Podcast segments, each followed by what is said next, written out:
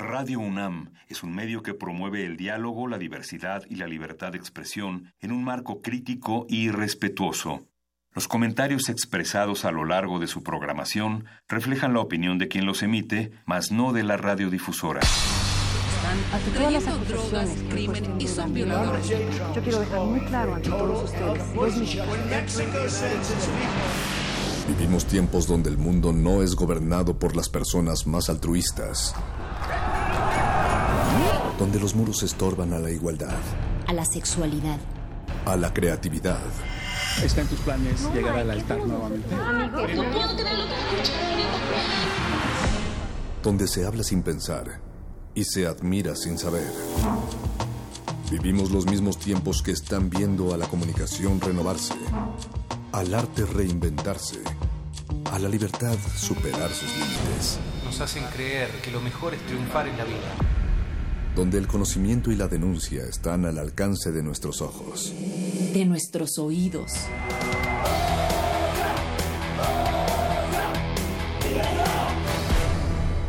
Resistencia modulada.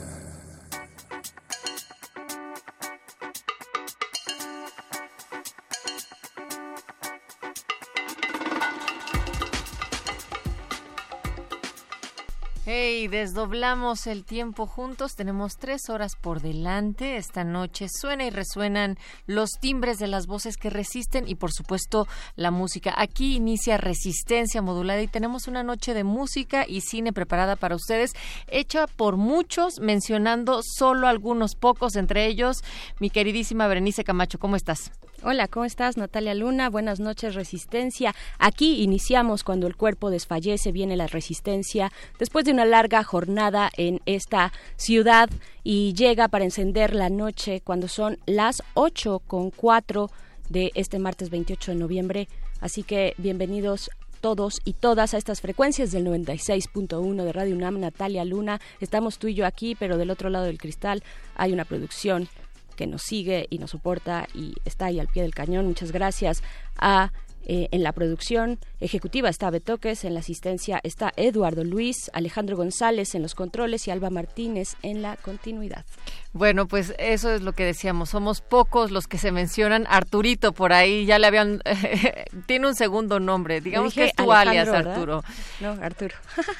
Pero somos muchos los que hacemos la resistencia, sobre todo contigo que nos escuchas ahí en ese 96.1 de frecuencia modulada o también en www.resistenciamodulada.com. Nos pueden seguir en línea, además de comentarnos en arroba R modulada, Facebook Resistencia Modulada y también nos pueden echar un una llamada al 55 23 54 12. Yo les prometía una noche llena de música y de cine, mi querida eh, Berenjena. Señora Berenjena, ¿se puede esta noche o Berenice? Como quieran. Mi, cuenta de Twitter es señora Berenjena. Vayan, busquen, urgen. Yo soy Berenice Camacho, pero me pueden llamar de cualquier manera.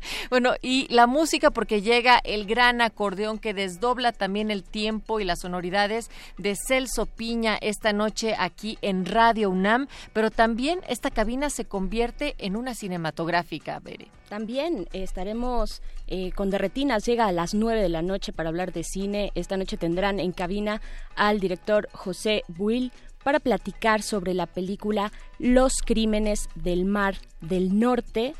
Está bien interesante, es basada en una historia real de eh, un asesino de mujeres en el barrio de Tacuba en los años 40 y el protagonista de Gregorio Cárdenas, precisamente, y el protagonista es el actor talentosísimo Gavino Rodríguez del colectivo Lagartijas Tiradas al Sol. Creo que todavía sigue por ahí, pero es un trabajo maravilloso el que hace o hizo él con ese colectivo y en general la carrera de Gavino es fenomenal, así es que no se lo pierdan a las 9 de la noche. Y para terminar, de 10 a 11, como ustedes, algunos ya sabrán, Punto R terminó con esta primera temporada, por así decirlo, de programa, pero vamos a abrir el espacio para ponerles un disco de agrupación el conjunto con una antología, la antología 2, así es que esto estará sellando la noche de resistencia modulada. Pero también estamos interesados en saber cómo a través de la animación también se resiste. Y esto es lo que están haciendo a través del Festival de Animación Contemporánea de la Ciudad de México, que está cumpliendo 10 años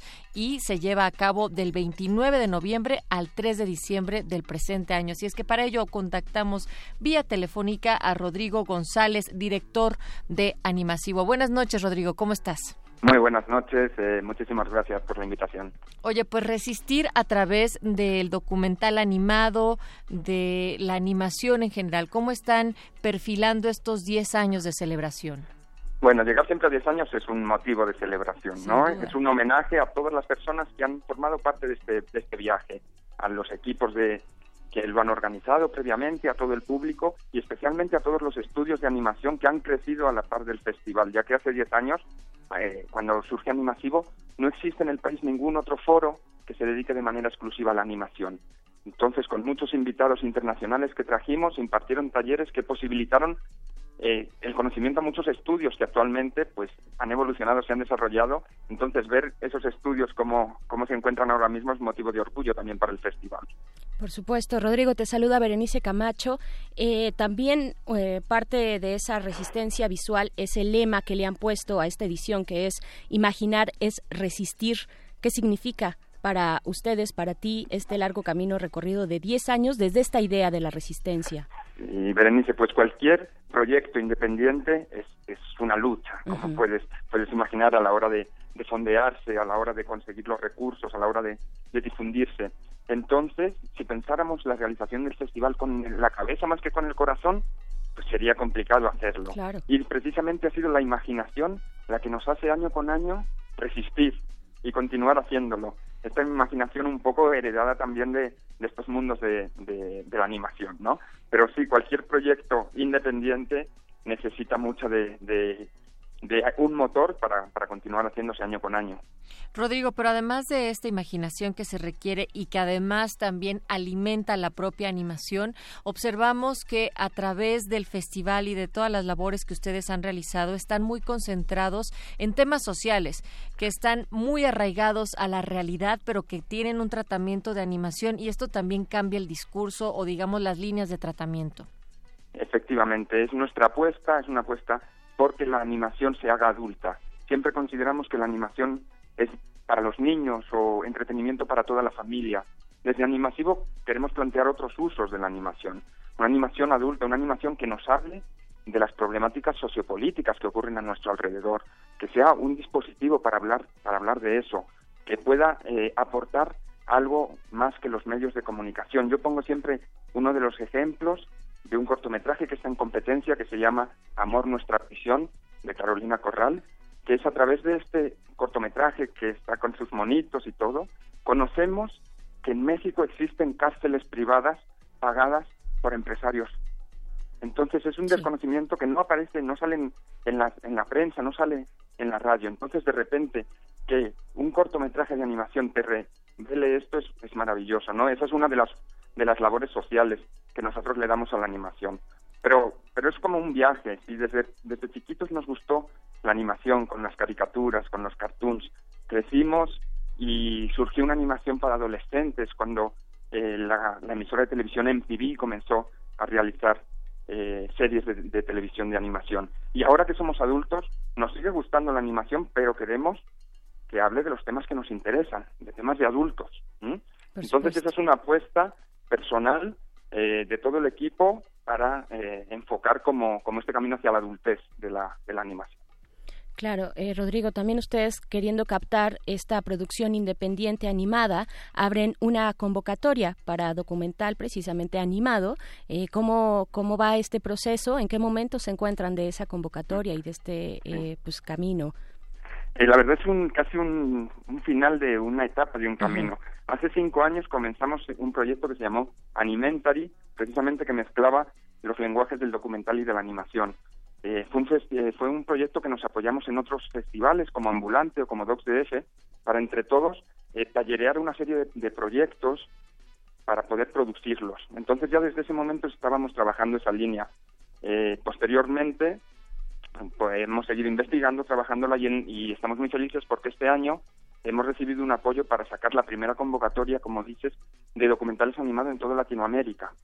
Entonces es, como un motivo de orgullo, va muy bien, hay tres películas mexicanas espectaculares, tres cortometrajes, hay mucho cortometraje también de, Latinoamérica muy interesante, eh, que nos hablan de estas, de estas realidades políticas. Rodrigo, y además tendrán un evento inaugural en la Cineteca Nacional, además de un montón de invitados eh, de talla nacional e internacional. Sí, eh, justamente inauguramos mañana a las 8.30 horas en la Cineteca Nacional con una retrospectiva de un animador eh, estadounidense que vive en Canadá hace muchos años que se llama Chris Landres y para cerrar precisamente toda esta reflexión sobre el documental, él es la única persona que ha ganado un Oscar por un documental animado. Lo ganó en el año 2004, el cortometraje se llama Ryan y podremos verlo con el resto de toda su filmografía mañana de forma gratuita en la Cineteca. Claro, Rodrigo, además de esta inauguración a la cual les deseamos muchísima suerte y que se llene y que toda la gente vaya a pues ver este material que es difícil ver eh, pues en una pantalla grande. Además de esto, ¿cuáles son eh, los eventos que van a tener a lo largo pues de este este décimo año, este décimo aniversario? Pues vamos a, mezclar como siempre una parte de proyección, de exhibición de, de cortometrajes, tanto proyecciones especiales de los invitados como del concurso, con otra parte académica el propio Chris Landers va a dar un maravilloso taller sobre cómo él realiza las caras en tres dimensiones, pero también me gustaría destacar un taller que es algo especial y estamos empezando a, o estamos continuando con esa línea social, que es del invitado de Colombia, Juan Camilo González. Él estamos trabajando con una eh, ONG que se llama Artículo 19 y él trabaja visualización de datos con la animación. Entonces vamos a hacer un taller en el que hay periodistas, hay antropólogos, hay programadores, hay animadores y se van a visualizar eh, unas bases de datos con los periodistas asesinados en el país en los últimos sexenios. ¿Siguen abiertas estas convocatorias, por ejemplo, para este taller eh, de periodismo animado? Este está abierto, se llama, eh, pueden escribir a info.animasivo.net eh, y también tenemos otro, otro taller de un invitado de España, Pedro Rivero, que proyectará su, su largometraje ganador del Goya este año, el sábado en el Centro Cultural de España a las seis de la tarde, y él va a dar un taller sobre guion, porque ahora mismo en México, en estos diez años de viaje, hemos visto como las técnicas de animación han mejorado muchísimo y hay mucho, mucho nivel. Pero desde mi punto de vista todavía nos faltan buenas historias. Entonces vamos a hacer como mucho hincapié en esta parte del guion, de qué historias contar. Pues las redes están ahí, eh, Rodrigo, hay que recordarlas, es info arroba animasivo.net, Facebook, en Twitter y en Instagram los encuentran como animasivo, además de www.animasivo.net. Queremos agradecerte mucho que hayas tomado esta llamada para Resistencia Modulada y también por seguir resistiendo a través de la animación. Muchísimas gracias a, a ti, Berenice, y a todos los radioescuchas. Un gracias, Y están todos invitadísimos. Pues recuerden, mañana, mañana es la inauguración allá en la Cineteca Nacional, mañana miércoles 29 de noviembre a las ocho y media de la noche, pero también, como decías, Veré, va a haber un cartel extenso Así es que se pueden apuntar a cualquiera de las actividades y todavía incluso al concurso. Está buenísimo. Está buenísimo. Este a, mí se me antojó muchísimo.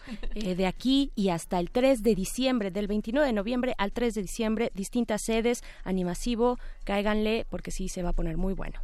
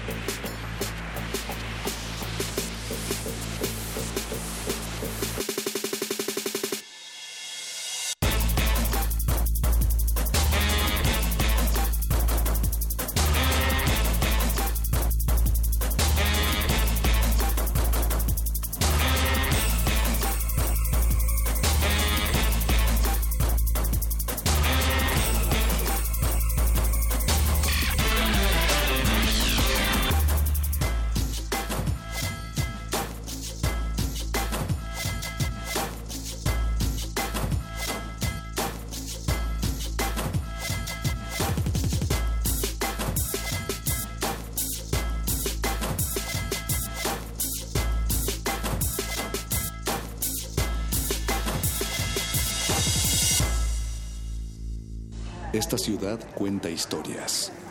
Esta ciudad resiste.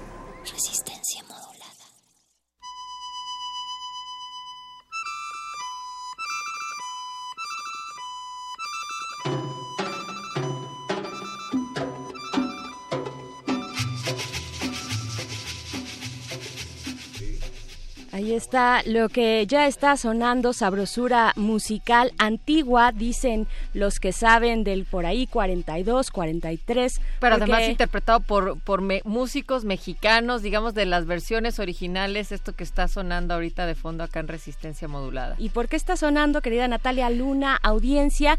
Pues porque está aquí con nosotras. Es un músico, compositor, acordeonista mexicano, regio para ser exacta, con una trayectoria icónica en la cumbia de este país. Hoy presenta su material más reciente titulado Música es Música y está aquí para hablar de eso y mucho más, don Celso Piña. Buenas noches, bienvenido a Resistencia. Buenas noches, muchachas. Buenas noches, buenas noches a todos los, la- la- los chavos, chavas que me están escuchando por ahí. Pues para mí es un honor de veras estar nuevamente aquí en esta, En en, esta esta, mesa, en esta cabina y pues al lado de tan bellas damas por aquí. eh, pues estamos listos para echar este cualquier El cotorreo. el cotorreo, el- lo que quieran, digo, este vengo dispuesto a todo. Ay, Pero no trajo el acordeón, don Claro Celso. que sí. Ahí está, ahí yo está. nunca me des, ¿Dónde está nunca, ese acordeón? Miren nunca, nomás, cuando yo ando no lo trabajando. Ya lo vimos, Ah, ya no, lo es que- vimos, ya lo ahí vimos. está, es Ay, que- Rodrigo lo Ahí tenía está. escondido, que viene también acompañado Rodrigo, don Celso. sí, mi manager aquí de este lado y del otro lado también y donde sea, mi compadre me ha seguido muchas partes del mundo también y inclusive Y un joner, ahí además de botones, claro Tres que sí. líneas, Claro. Hijo, qué chulada. Ojalá vamos a subir una foto ahorita Sí, eh, a Instagram para sí, que hombre, toda, acordeón. toda la banda de, de Resistencia Modulada pueda ver este Corona 2, el Honer de Don Celso Piña. Don Celso, Sí. pues 35 años de Nuevo León para el mundo, pero en específico esta noche para Resistencia Modulada. Estamos Claro. celebrando toda una trayectoria.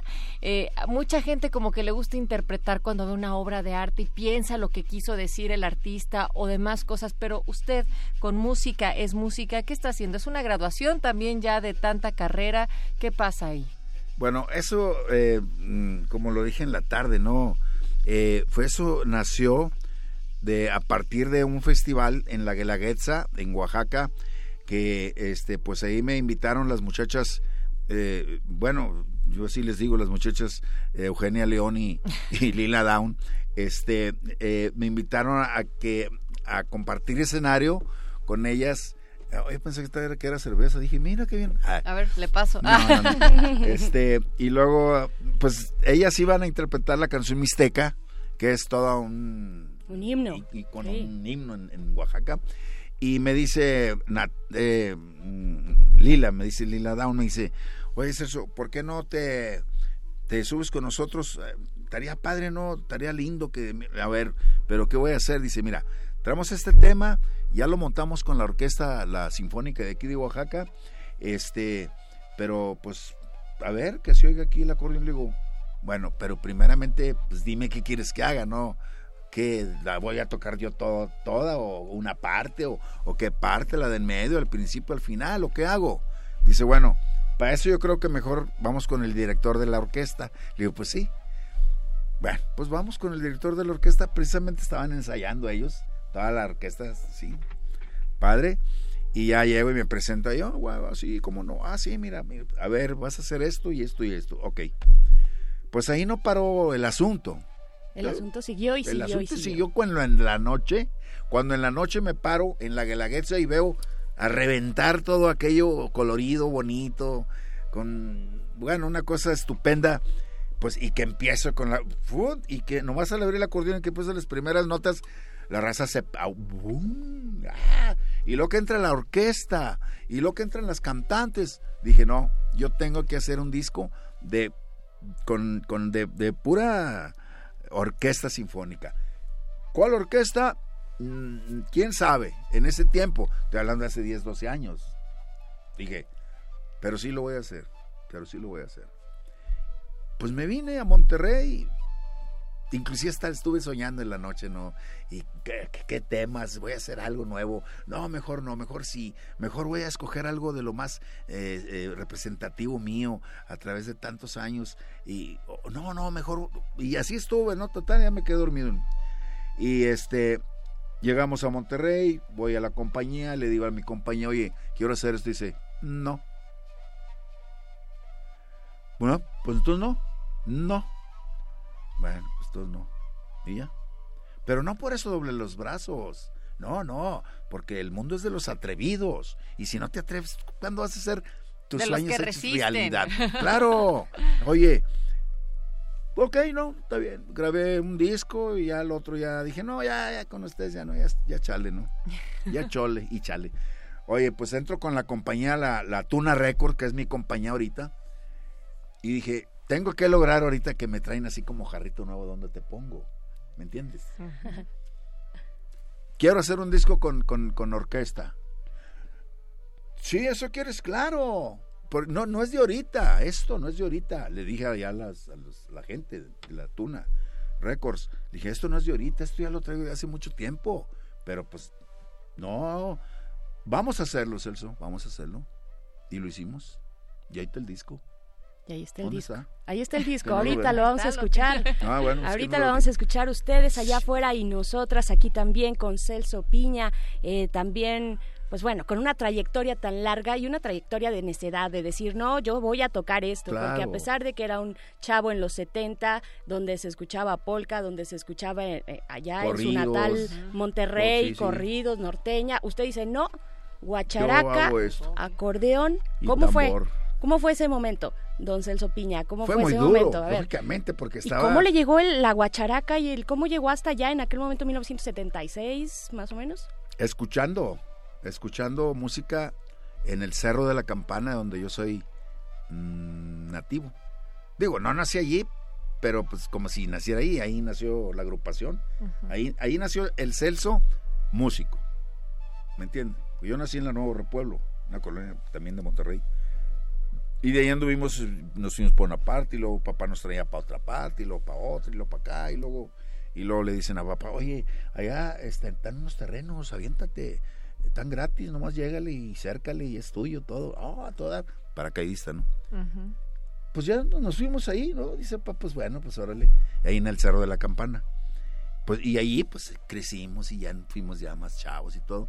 Y ahí fue donde em- empecé yo a escuchar la música colombiana en unos sonideros que había allá en aquellos tiempos y ponían, hacían una junta de mejoras en una esplanada, mero arriba, sí, una esplanadita allí. Ahí se juntaba la gente grande para, para, para, para, para mejorar la colonia, meter la luz, meter el agua, el, todo eso, pavimento y todo eso, sí, porque era una, era una colonia, pero bueno.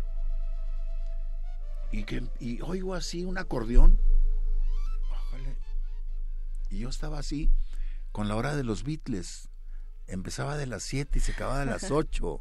De veras. Ahí estoy yo, ah, todo, empiezo acá.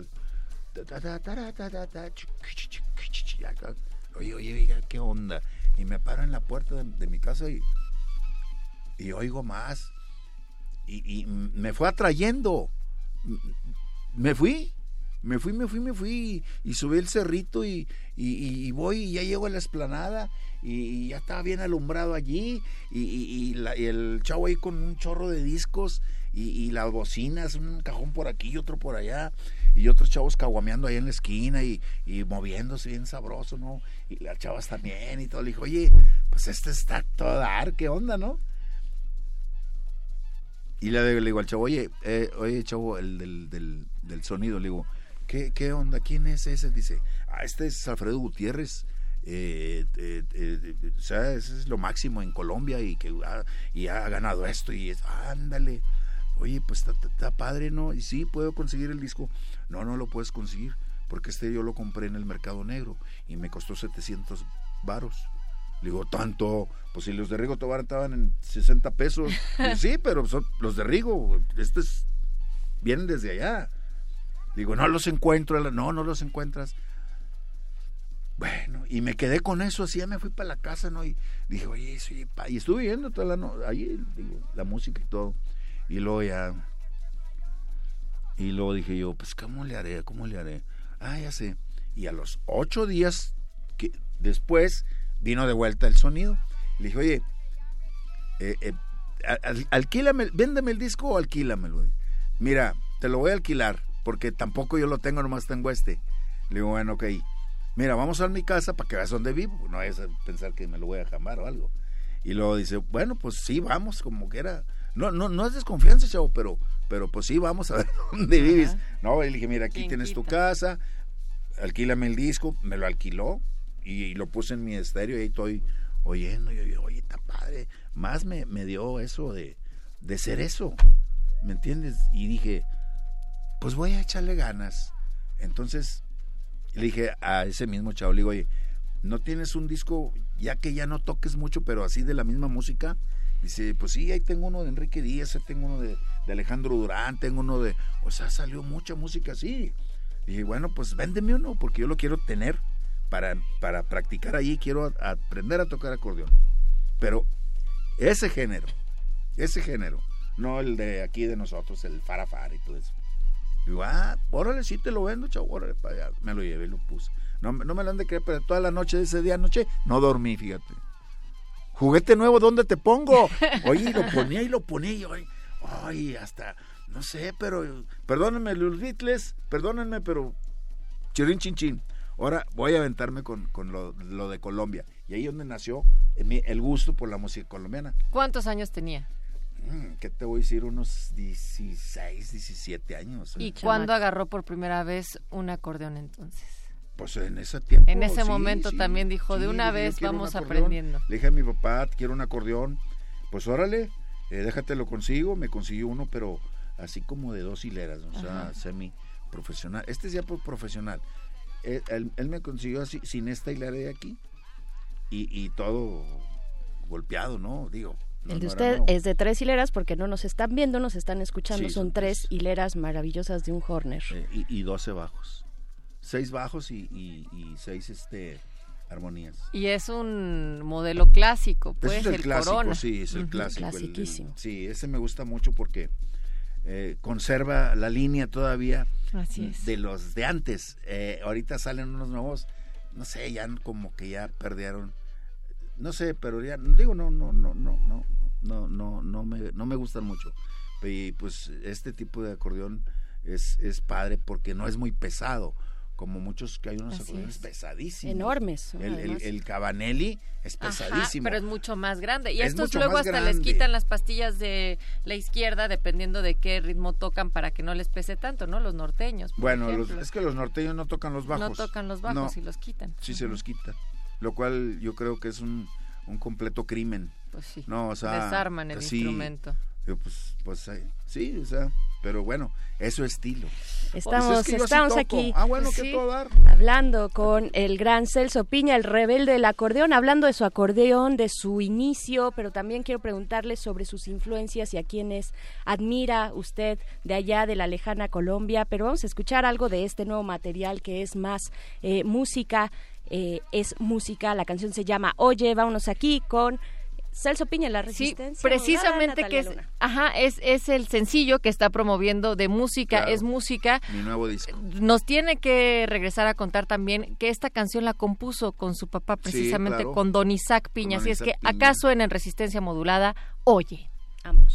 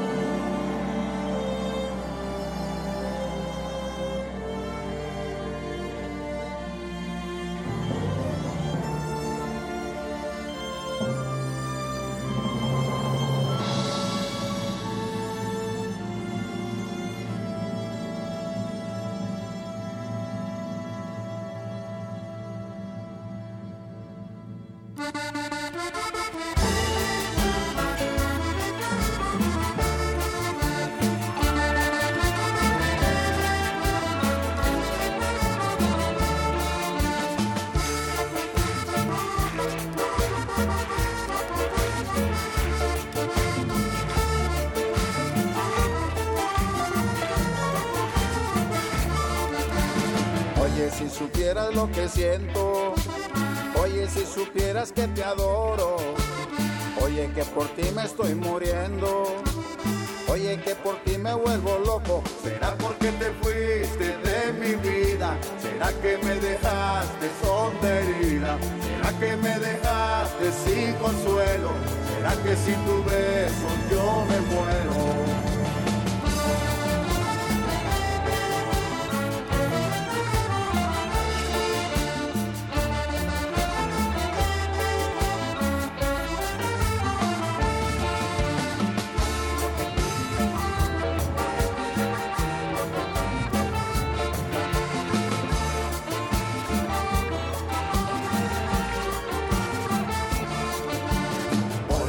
Que me olvides, por eso no quiero que me dejes, por eso no quiero que te alejes, por eso te pido que regreses. Debes de saber que me haces falta, debes de saber que yo te quiero, debes de saber que sin tus besos, debes de saber que yo me muero.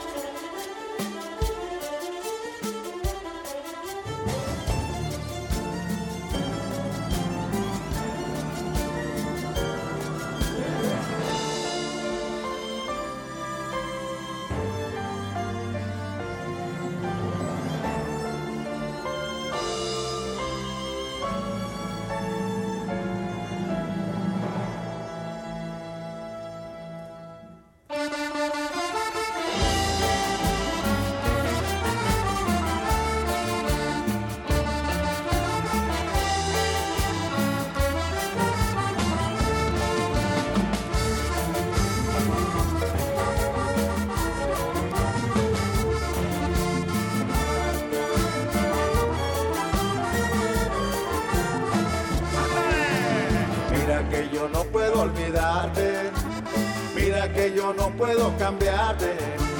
Mira que eres parte de mi vida. Mira que eres toda mi alegría. Entonces si regresas a mi lado, entonces tú serás mi consentida. Entonces yo seré el afortunado. Entonces seré parte de tu vida.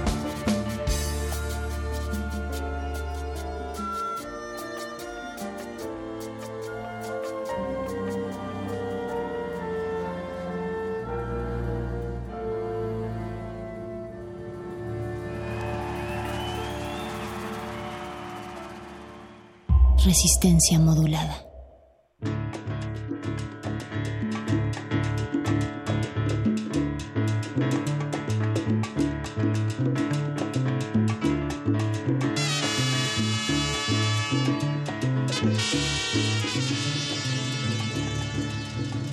Sonó Oye del nuevo álbum titulado Música es música de Don Celso Piña, el rebelde del acordeón. Y yo decía hace unos momentos, Don Celso, que esta canción usted la había escrito con su padre, Don Isaac Piña. Ya tiene muchos años. ¿Cómo fue esto? Eso fue eh, algo así como mm, como que me faltaba una canción para completar el, el, disco que iba a grabar en ese, en ese año, que fue en el 84 por ahí. 83, 84, y le dije, mm, oye, papá, ¿eh? Dije, oye, Isaac, mm, quiero una canción, eh, traigo una tonada, pero a ver si me la me entiendes.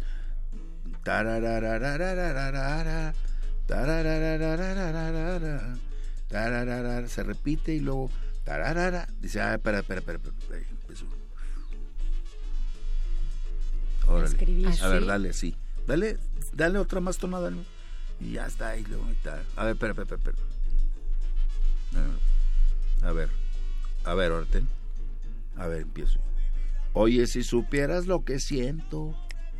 Oye, si supieras que te adoro. Oye, que por ti me estoy, me estoy, me vuelvo loco. Oye, que por ti me estoy muriendo. Está bien, dice, está bien, nomás que te falta ahí un cambio. Mira, y empezamos, empezamos, no sé, nos dieron como las 5 de la mañana con esa canción. Bien, ¿eh? Nada de que... Eh, ni... Sí, para que no vayan. Sí, no, chido, sí, nada de que... Eh, sí, pero se nos fue así, le dije, oye, eh, dice, ¿ya sabes cómo se va a llamar? Le le digo, fíjate que sí, oye. Le digo, así se oye, oye. Y ahí se quedó. Tiene, esa es la, la, la onda. Y luego, ya después de tiempo, se la, eh, le mandé un material a, a, a- a Julieta Venegas y dice, oiga maestro, esta canción me late. Ah, pues órale. Bueno, pero discúlpeme, yo, yo nunca he grabado cumbia así, y menos esta cumbia, o sea, eh, bueno, perfecto, y nomás iba a grabar esa canción. Pero después de oír o más material, también grabó otra canción que se llama La Piragua. También eso es un, un- un- un- un himno de, de Colombia, La Piragua, ¿no? Entonces acabó por grabar dos canciones. Le dije, bueno, pues ahora sí, ya si no vas a querer grabar tú, tú todo el disco. ah, no, no, maestro, está bien. Le digo, no, como quieras, está padre todo. Y sí, esa es la, la breve, la breve historia, ¿no? De, de ese tema. Y ahora dije, bueno, con orquesta, pues voy a grabarla de nuevo para ver como, como, como para retar al director de la orquesta y decirle, quiero esta canción, a ver qué le vas a hacer. Empezó, empezó. Ah, ok, ok, ok, ok, ok. Y fue un, pues fue un, un cambio completamente a, a como yo la hice, la grabé, pues sencillo, ¿no? Una armonía por allí y algo de música por allí, ritmos y la letra, todo eso. De la letra no le cambié nada, ¿no? Pero sí se enriqueció mucho con lo que es la, pues todos los violines, los violoncellos, los eh, piano, tambor y todo, todos los pitos y todo. Entonces, toda, toda la orquesta. Quedé muy, quedé muy satisfecho con, con este tema y de hecho con todo el disco, ¿no? Porque les digo, yo nunca había hecho un disco con orquesta, nunca. Pero es que lo del rebelde del acordeón no es nada más, de- no, es, no es gratuito, ¿verdad? No es nada más porque sí. No, no, Entonces no, ahí rebelde- está la rebeldía y juntar una- géneros. La rebelde, el, el rebelde del acordeón también tiene su historia. Díganosla, por favor. Bueno, estábamos en un festival de cumbia en Monterrey, en el Zócalo de Monterrey, este, en la esplanada, vaya, de los héroes, y estaba la, la, se unieron varias estaciones de radio para hacer ese festival. Ah, pues órale. Y me invitan a mí, lógicamente. Yo, yo tenía como unos 5 o 6 años de, de haber de haber introducido, fíjense, porque antes de mí, aunque se oiga medio eh, chiflado, no había nadie quien tocase esa música, nadie. Sí había muchos grupos, pero tocar música tropicalona, tropical. Y más en aquella, Tipo Rigo- en aquella Rigo región Tobar, del país. ¿no? Sí, el Acapulco tropical, como ahorita Los Ángeles Azules, que es cumbia tropical. Claro. Este, así se oía, ¿no? Sí. Pero alguien con acordeón y tocar algo así como un son, un vallenato, un paseo, un todo eso, pues no había nadie. Y yo lo hice. Entonces a mí me tenían como como algo así, como, "Oh, el Celso, bueno, el Celso es otra cosa. No, no, no, no, olvídate. Entonces me invitaron a eso y yo en, en el catering, eh, ahí en la carpa donde ten- nos tenían ahí reunidos, eh, una carpa aquí, pues toda la orilla estaba así el, el grupo fulano, eh, los Vengadores del Vallenato y que los otros de la y que las eh, musas y que las valle y todo. Y luego ya estaba oyendo y las canciones de, oye, le dijo a mi, le comenté a mi hermano Lalo, oye, oye, güey, este, esa rola ya, ya la tocaron, ¿no? Dice, no, si no te has dado cuenta, están tocando las mismas rolas. Digo, ah, pues, ¿qué es qué o qué? No, no hay más. Dice, pues, quién sabe. Y luego en eso estábamos, cuando entra alguien por la puerta, allí, es Celso, ya siguen ustedes. Órale, pues, está bien, está bien, está bien. Órale, raza, súbanse. Y ya se subieron ellos para, para que la raza ahí les acomodara el micrófono así, la- las tarolas, la tumbadora, el micrófono del acordeón, del bajo, el aparato, todo, eh, porque cada, cada grupo se pone diferente, ¿me entiendes? Eh, entonces ya, y luego ya, pues empiezan, a ver, a ver, raza, qué guay, guay, que la y, y la raza, Celso, Celso, ah", así. Y luego ya iba yo subiendo la, la, escalera hacia la tarima, iba subiendo así y, me jala un cuate así por el pantalón así y le digo, ¿qué, qué onda? ¿Qué quieres o qué? ¿Eh? Y dice, ten, y me da un- una hoja. Me hace así la hoja y dice, ten. Y luego yo le veo así y le digo, oye, pero pues esta rola ya las tocaron to- todos. Que, que, que la voy a tocar. Y dice, sí, pues tienes que tocarle. Ah, no, ¿qué tienes? Y se le hice bolas así, se la aventé en la cara. Y dije, ten, yo voy a tocar lo que la gente me pide y lo que yo quiera, compadre. Y se quedó así, era, era programador de radio. Y dije, este, este me va a sacar. Sí, ya, ya, olvídate. Entonces eres el rebelde. Y le digo, sí, pero del acordeón. Ah, y se quedó así, dije, hasta ahí llegamos. Oye, a los 15 días hizo un baile, él por su cuenta, allá en la colonia, allá en, la- los suburbios de Monterrey. Y yo iba así en, en la camioneta, iba mirando los flyers en, en los postes. Celso Piña, el rebelde del acordeón. Le dije, mira este. Le puso ¿Él? el nombre Sí, sí. en lugar de usted, Sí, pero ya se le quedó. Sí, ya se me quedó. Y eso es todo, ¿no? O sea, Oiga, don Celso, estábamos también, eh, Berenice le preguntaba Eh. justo sobre las influencias y vamos a escuchar algo de esto, Bere. Precisamente nos hablaba de los corredores de, de Majagual. Ah, sí, qué bárbaro. Para mí es la orquesta más popular que ha tenido Colombia. No sé si ahorita hay una orquesta igual que ellos, pero no lo creo.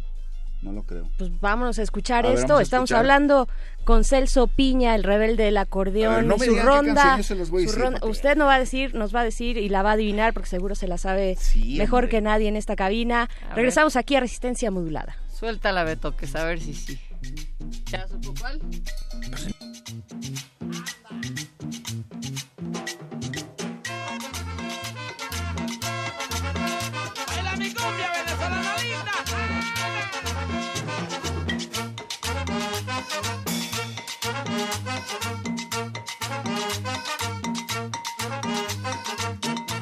La cumbia que yo bailo es el ritmo de Colombia. Estos versos que yo canto es el canto de mi cumbia. Nació este ritmo en el litoral, costa norte de mi Colombia. Es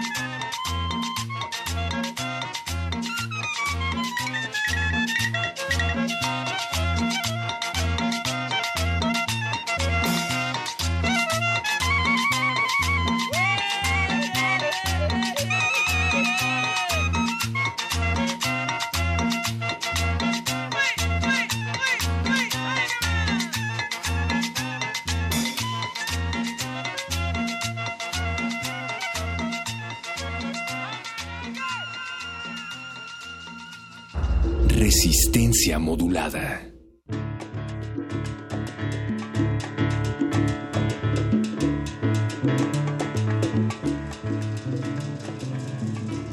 Guacharaca, acordeón, es decir, cumbia, cumbia colombiana, mexicana del norte de este país. El Sopiña está en esta cabina de resistencia modulada. En un momento más se va a echar un palomazo aquí frente a nuestros ojos, Natalia Luna.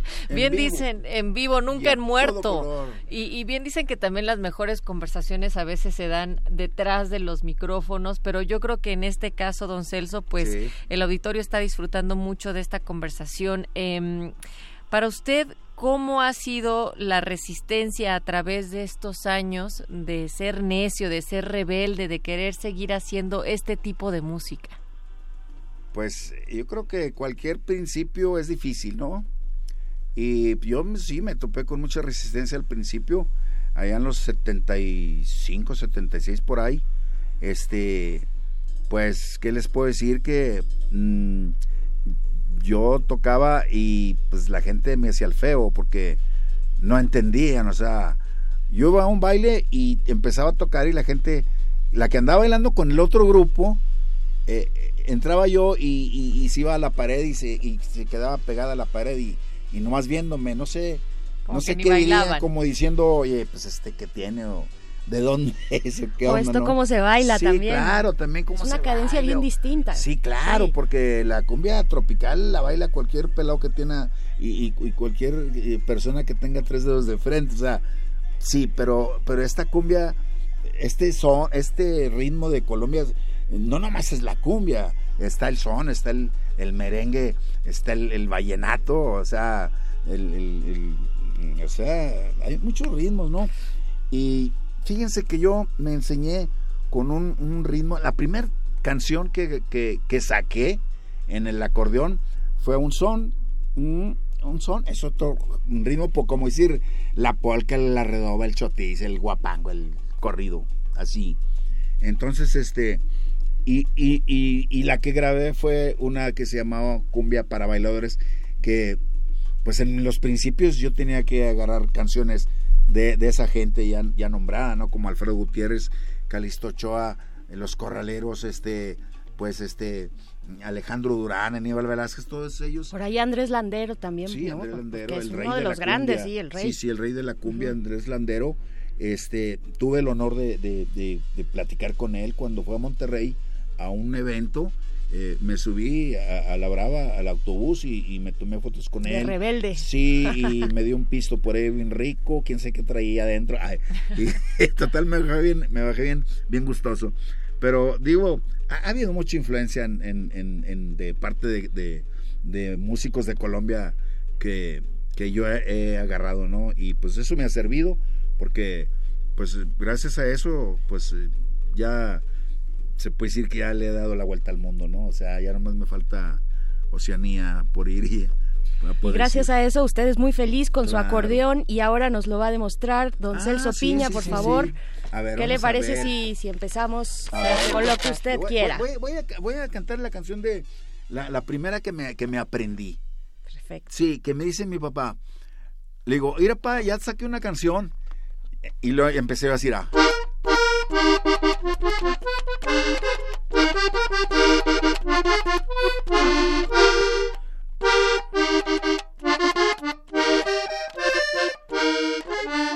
¿Te fijas, papá?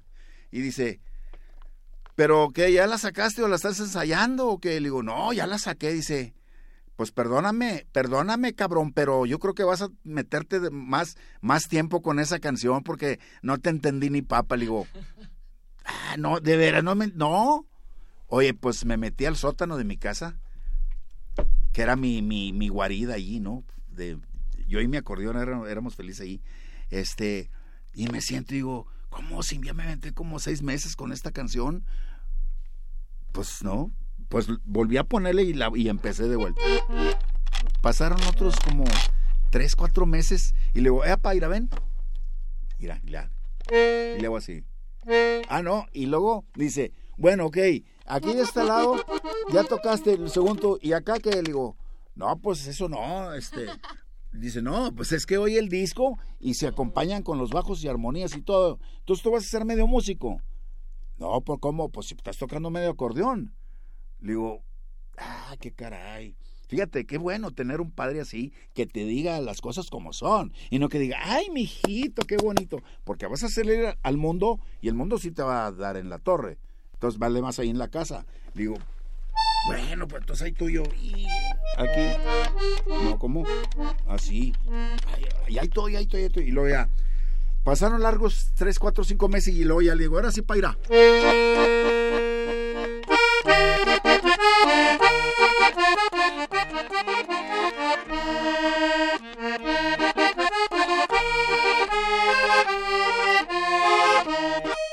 Si mañana no puedo arreglar un son porque me fue mi valor, vaya me sido los años. Si mañana no puedo arreglar un son porque me fue mi valor, vaya me sido los años. Tan solo quedan versos del compositor y la pena de dolor y la pena que ha pasado. Los años de tristeza, las horas y los días, daría noches inquietas de dolor y agonía. Los años de tristeza, las horas y los días, daría noches inquietas de dolor y agonía.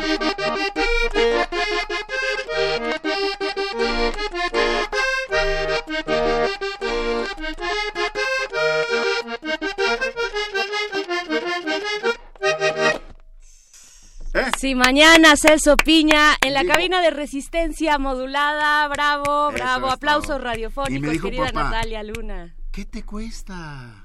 ¿Ya ¿Qué ves? Nada más era ¿Qué tantito más cuesta? tiempo. Sí, pues más el tiempo, fíjate, me aventé casi un año con esta canción. Oiga, pues qué gusto que haya tocado esta primera canción que se aprendió Sí, en el acordeón, nunca en ese. Honer eh, Corona 2 con un rojo quemado al pecho. Sí, sí, Nuestro claro. querido don Celso Así es. Piña, muchísimas gracias No, por pues, haber gracias a estado aquí en Gracias a Resistencia ustedes, y un Modulada. saludo a toda la, a toda la resistencia. Eh, A toda la A resistencia. toda la pues sí, resistencia ahí modulada. a toda la resistencia modulada, sí. Ahí está. Ahí quedó. Entonces, Él no la va a pues, olvidar, pero nosotros tampoco la Ah, no, olvidamos. claro ya la sí. traemos aquí y nos ahí. pone a bailar. Don Celso Piña, Claro sí. muchísimas gracias. El rebelde del acordeón. Saludos a su ronda, Bogotá. Muy y va a haber gracias. presentación este jueves. Va a haber una presentación aquí en la Ciudad de México. en el Resistencia a la esperamos a todos. Eh, pues van, como dije al principio, van a estar muy buenas bandas por allí. De Monterrey, de Guadalajara, de México, de, mm, de, de- de donde sea. Entonces, varios este, géneros, Sí, sí, ¿no? varios Ajá. géneros. Entonces, pues ahí entramos nosotros también. Muy bien. Todos están como cordialmente invitados. Tú, Eduardo. Estás cordialmente invitado, Ahí compadre, para que está vayas. nuestro productor Eduardo Luis desde Venezuela que entiende muy bien estos Eh, ritmos. traigo muy hasta, hasta grandes también, eh, si no, no crees que...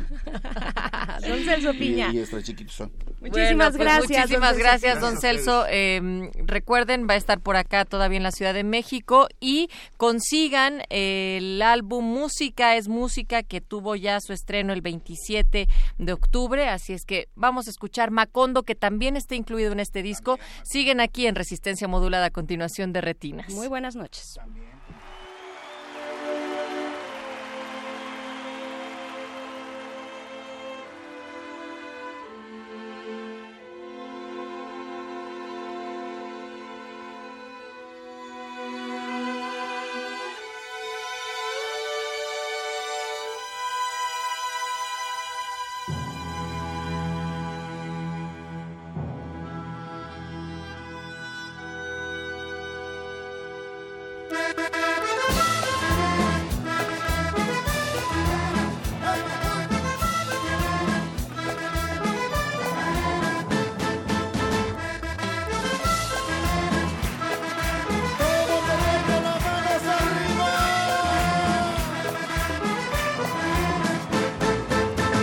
100 años de Macondo suenan, suenan en el aire. Y los años de Gabriel Trompeta, trompetando anuncian. Encadenado Macondo sueña con José Algario. Y aunque la vida pasa siendo remolino de recuerdos, las tristezas de Aureliano son cuatro, las bellezas de Remedios violines, las pasiones de Amaranta guitarra, el embrujo de Mellares soy Úrsula cien años, soledad Macondo, Úrsula cien años, soledad Macondo, eres epopeya de un pueblo olvidado, forjado en cien años de amor y de historia. Eres epopeya de un pueblo olvidado, forjado en cien años de amor y de historia. Me imagino mi cuerpo vivir en memoria que me avanzó. Mariposas amarillas, Mauricio Babilonia. Mariposas amarillas que vuelan liberadas. Mariposas amarillas, Mauricio Babilonia. Mariposas amarillas que vuelan liberadas.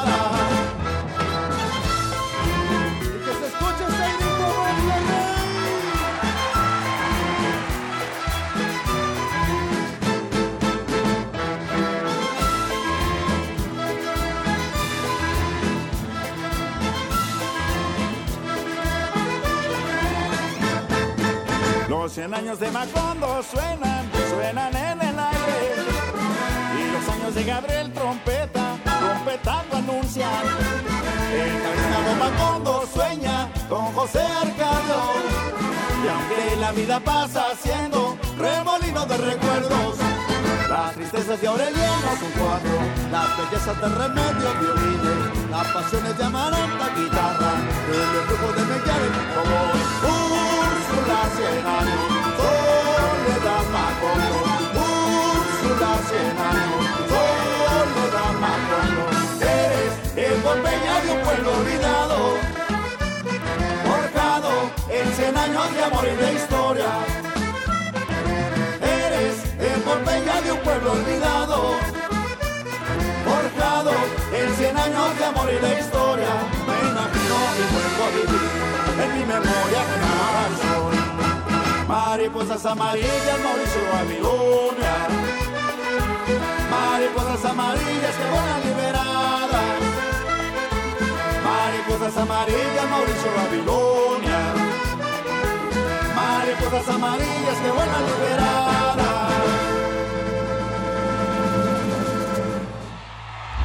Resistencia modulada. 2017. 100 años del nacimiento de Juan Rulfo. Diles que no me maten, Justino. Tienen personajes claramente diferenciados, con una dramaticidad muy teatral, el conflicto, el clímax, y si bien son muy posibles muchas lecturas, todos desembocan en un desenlace que corresponde al final, a las últimas líneas del texto. Alberto Vital, escritor, coordinador de humanidades de la UNAM. Diles que no me maten, Justino. Anda, vete a decirles eso, que por caridad. Así diles. Diles que lo hagan por caridad.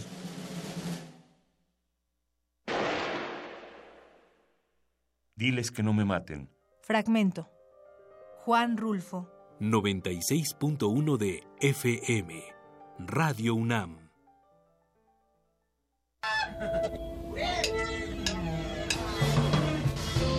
Decimos adiós a las reglas, a lo establecido. Es el momento de la libertad, en el que las notas pueden volar. Es tiempo de los improvisadores. Alex Otaola compartirá su ingenio con un invitado sorpresa, mientras que Alex Mercado acepta el reto de tocar con un músico que nadie sabe quién es. Sorpresa y creación, lugar de los improvisadores. Te invitamos a la grabación del programa este 28 de noviembre en Bajo Circuito Multiforo Cultural a partir de las 18 horas. Pide tus cortesías al correo electrónico losimprovisadoresmx.gmail.com Losimprovisadoresmx.gmail.com Presentan Arterial, Bajo Circuito Multiforo Cultural y Radio UNAM, Experiencia Sonora.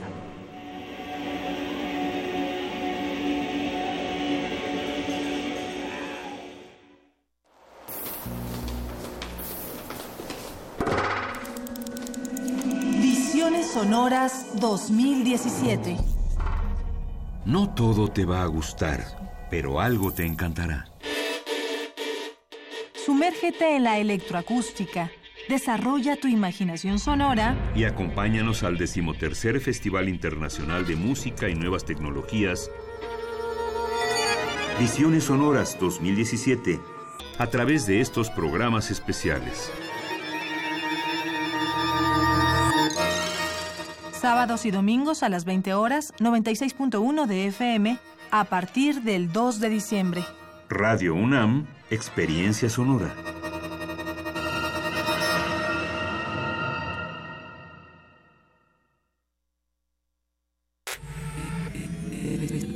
Resistencia modulada. La noche modula. La radio resiste.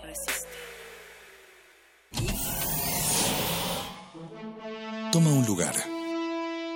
Aquí hemos venido a observar con los oídos. La imagen no es una idea fija. Se ajusta a todas las visiones y todos los géneros. Miremos y discutamos. De retinas. Un horizonte sonoro para vivir el cine. De, de- de- de retinas. Yo no quiero eso, quiero seguir siendo el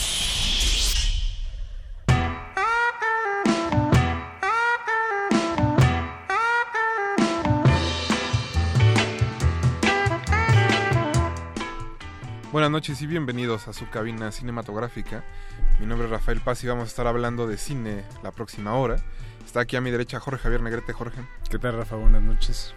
Y enfrente Alberto Acuña Navarijo. Alberto. ¿Cómo estás, Rafa? Buenas noches. Chicos, tenemos un programa bastante movido otra vez. Y sangriento. Y sangriento. No solo para, eh, iba a decir para los ojos, pero en realidad nada más es para las orejas, porque hacemos radio. Disculpen. Pero bueno, después para los ojos, yendo al, al cine. Pues me preocupa porque últimamente hago muchos chistes de señor. Creo que me está llegando a esa edad. Ya estamos todos llegando a esa edad, Rafa, pero no te preocupes, creo que este es algo natural.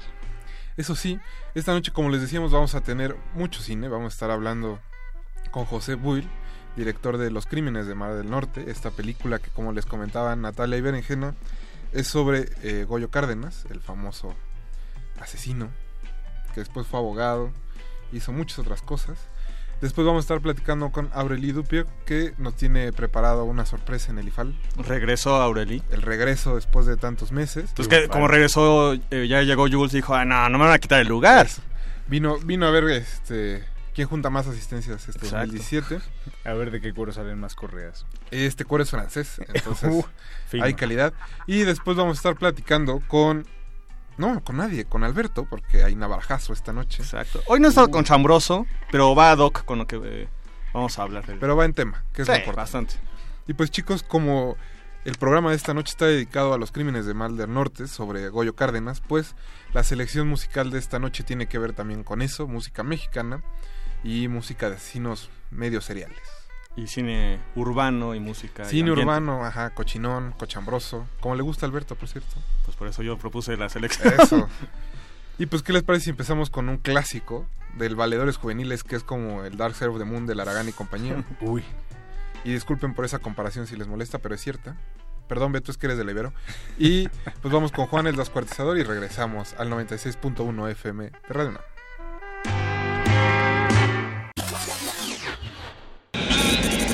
De retinas.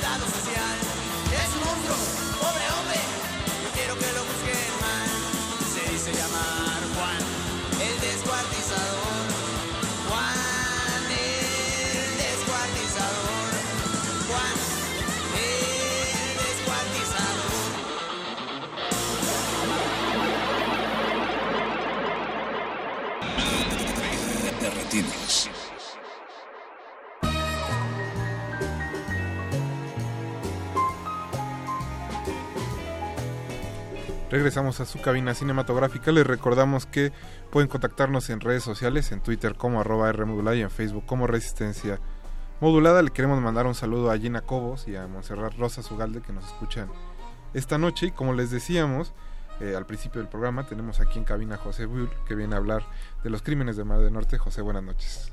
Buenas noches, muchas gracias. Una ilusión fantástica para mí venir a Radio UNAM. A platicar de tu película, que se estrenó el viernes pasado. Eh, sí, así es, se estrenó. Allá anda girándola en salas teatrical. Y bueno, supongo que lo que sigue es que va a plataformas y a todo lo que sigue. Una película hoy día en el cine le llamamos ventanas. Este tiene bastantes ventanas en una vida como de 5 o 6 años de comercialidad constante, ¿no? Entonces, pues nosotros, quiero decir, Marisa, Sistachi y yo, que nos involucramos en nuestras mutuas películas a través de nuestra empresa que se llama Producciones Tragaluz. Pues obviamente después de 13 largometrajes estamos conscientes de que el éxito instantáneo en las salas teatrical pues es una fantasía que corresponde más bien a la industria Hollywood y el cine mexicano entra ahí sin legislación, pero nosotros no no tenemos una ilusión de éxito instantáneo, sino que hacemos películas de larga o de largo aliento. Porque te pongo el ejemplo de La leyenda de una máscara que yo rodé en 1989, se estrenó en 1990 y ahora anda cumpliendo 26 años de andarla girando. Lo mismo pasó con mi documental La línea paterna, que se tiene mucho más años porque mi abuelo lo empezó a filmar en 1926. Nosotros lo terminamos en 95 y la acabo de subir a YouTube. Y ahora con esta película Los Crímenes de Mar del Norte, pues, yo pienso que lo de las salas teatricales es efímero, desilusionante para todos los que estamos en el cine mexicano, que, que no tenemos derechos en las pantallas en la República y este sabemos que nuestras películas tienen que estar realizadas pensando hoy a, diferencia de la era analógica en la que tu película estaba pensada para una pantalla grande ahora resulta que también las tenemos que pensar para que quizá alguien las vea en, su propia mano entonces la vida del realizador su concepción pues ha cambiado no, y como dices, el, el estreno del viernes es solo el primer paso de un camino muy largo de resistencia para que la película se vea y se disfrute. Ajá, sí, no, pues este, eh, pues he percibido mm, este mucho interés de la gente con, con el personaje que, que abordo, que es Goyo, el estrangulador de mujeres, el monstruo de ciencias químicas, llamado así por la prensa en el en septiembre de 1942 y él pues cometió cuatro aviesos crímenes abusando de cuatro chicas a las que enterró casi a flor de tierra en su jardín y pues yo hice una investigación hemerográfica y, y luego quedé muy arrebatado con el, el, el, el periodo histórico en el que él cometió sus crímenes, pues que francamente no me lo habían enseñado en la escuela. Yo vine a saber que cómo era la vida social en México durante la Segunda Guerra Mundial, ya en la universidad. Y lo confirmé haciendo esta película con el trabajo hemerográfico. Hay, yo recuerdo mucho cuando estudié periodismo que nos dieron a leer una crónica del Güero Telles sobre sobre cuando encuentran genial, encuentran el primer cuerpo y que él dice que que justo cuando sacan a la muchacha es como si lloraran de repente millones de ángeles porque empieza a llover. Eh, el Güero Telles escribía en el Universal y también leí sus crónicas para esta película. Y, y este, eh, en efecto, empezó a llover, es una de las cosas para las que no tuve dinero.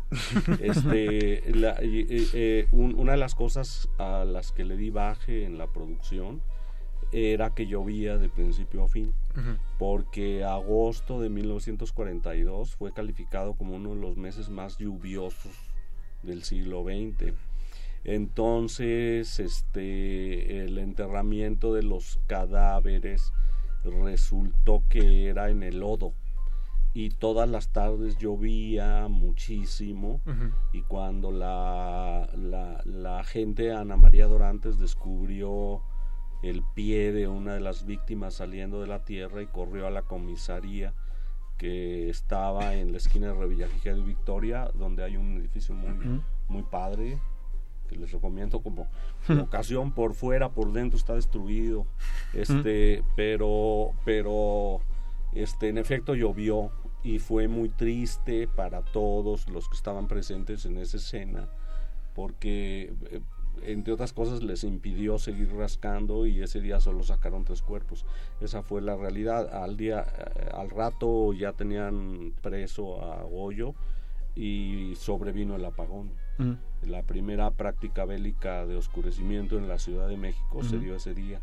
Y, hay, y, y esa coincidencia entre el personaje que estrangula a cuatro personas y es atrapado y llevado a la comisaría el, el- ese día de septiembre, estoy, creo que era el 6 o el 7 de septiembre, y este, y eh, la lluvia pues es un elemento dramático muy tremendo, muy, muy, muy bien manejado por el Güero Telles en su crónica.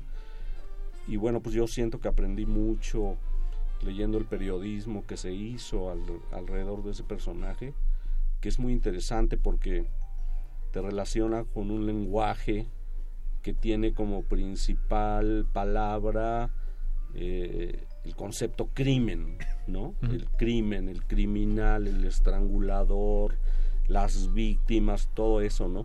Y ese, ese lenguaje es el que a mí me, me atrapó. Y, y- y- y por eso me seguí un montón de tiempo tratando de hacer la película. Más o menos cuánto tiempo llevó es- ese proceso, desde que te enamoraste. Esa que- pregunta es mortal. Prefiero no, no, no contestarla en, en años porque aquí los radioescuchas van a saber que soy un dinosaurio.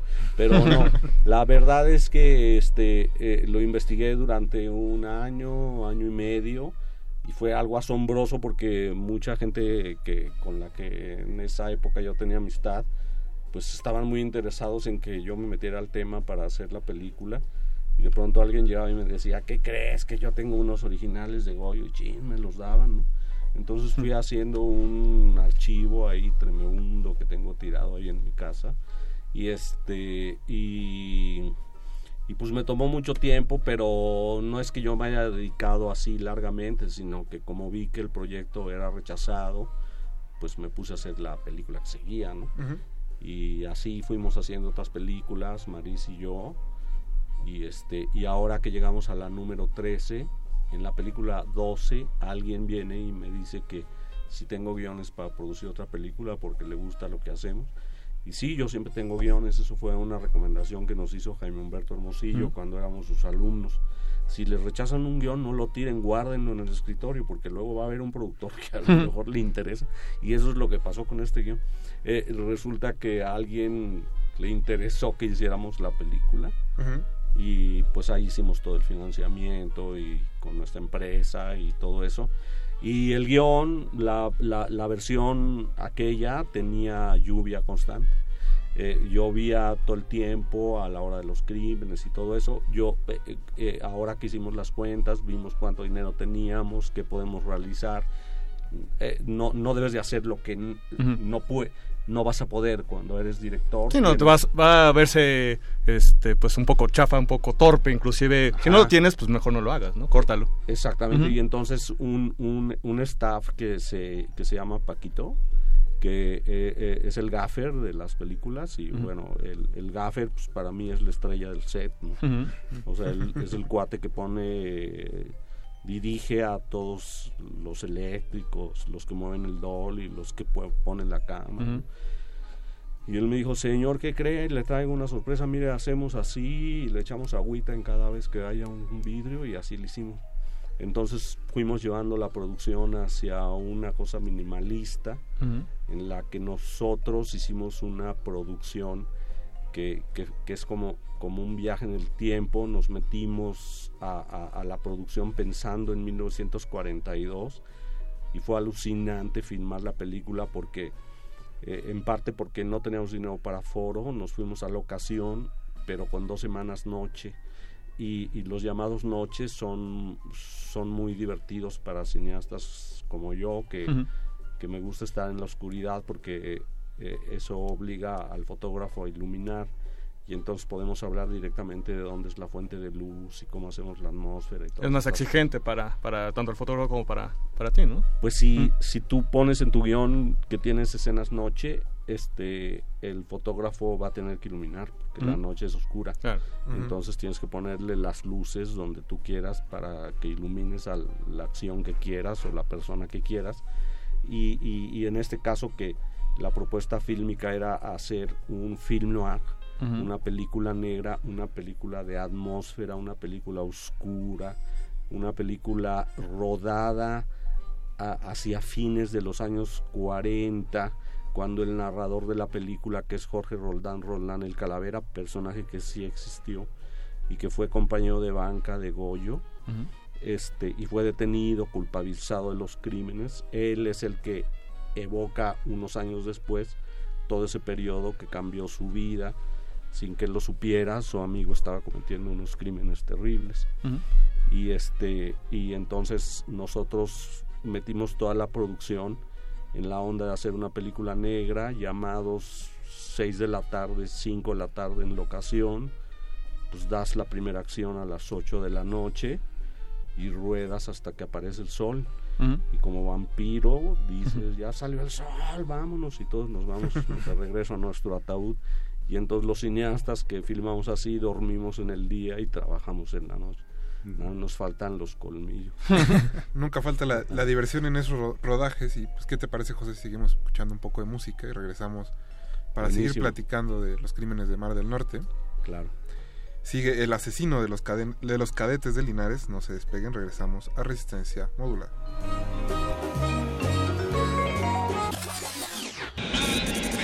De retinas.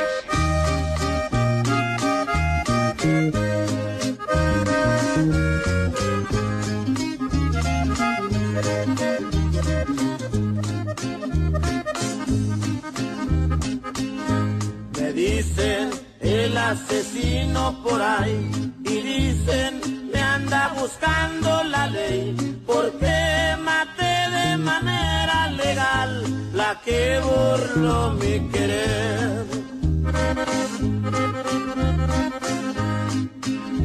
En un momento de celos maté, cegado de sentimiento y dolor, la que burlaba mi honra y mi ser, mi vida y mi corazón.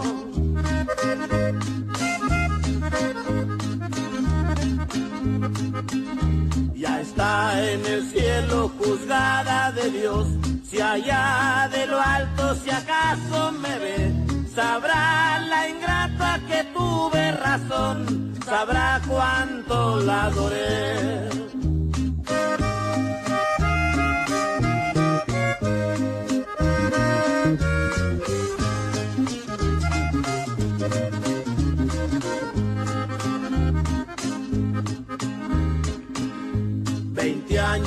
Que de sentencia me den, con gusto voy mi delito a pagar, pero antes quiero vengarme también del que me hizo criminal.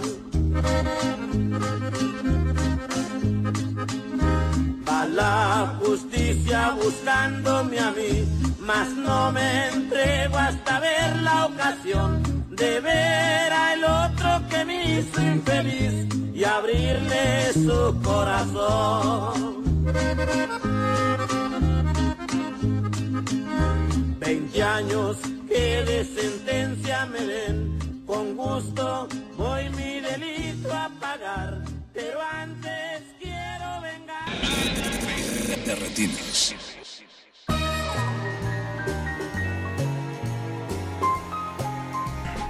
Venganza y Desamores, esta noche en Derretina. Seguimos hablando con José Bull de los crímenes de Mar del Norte.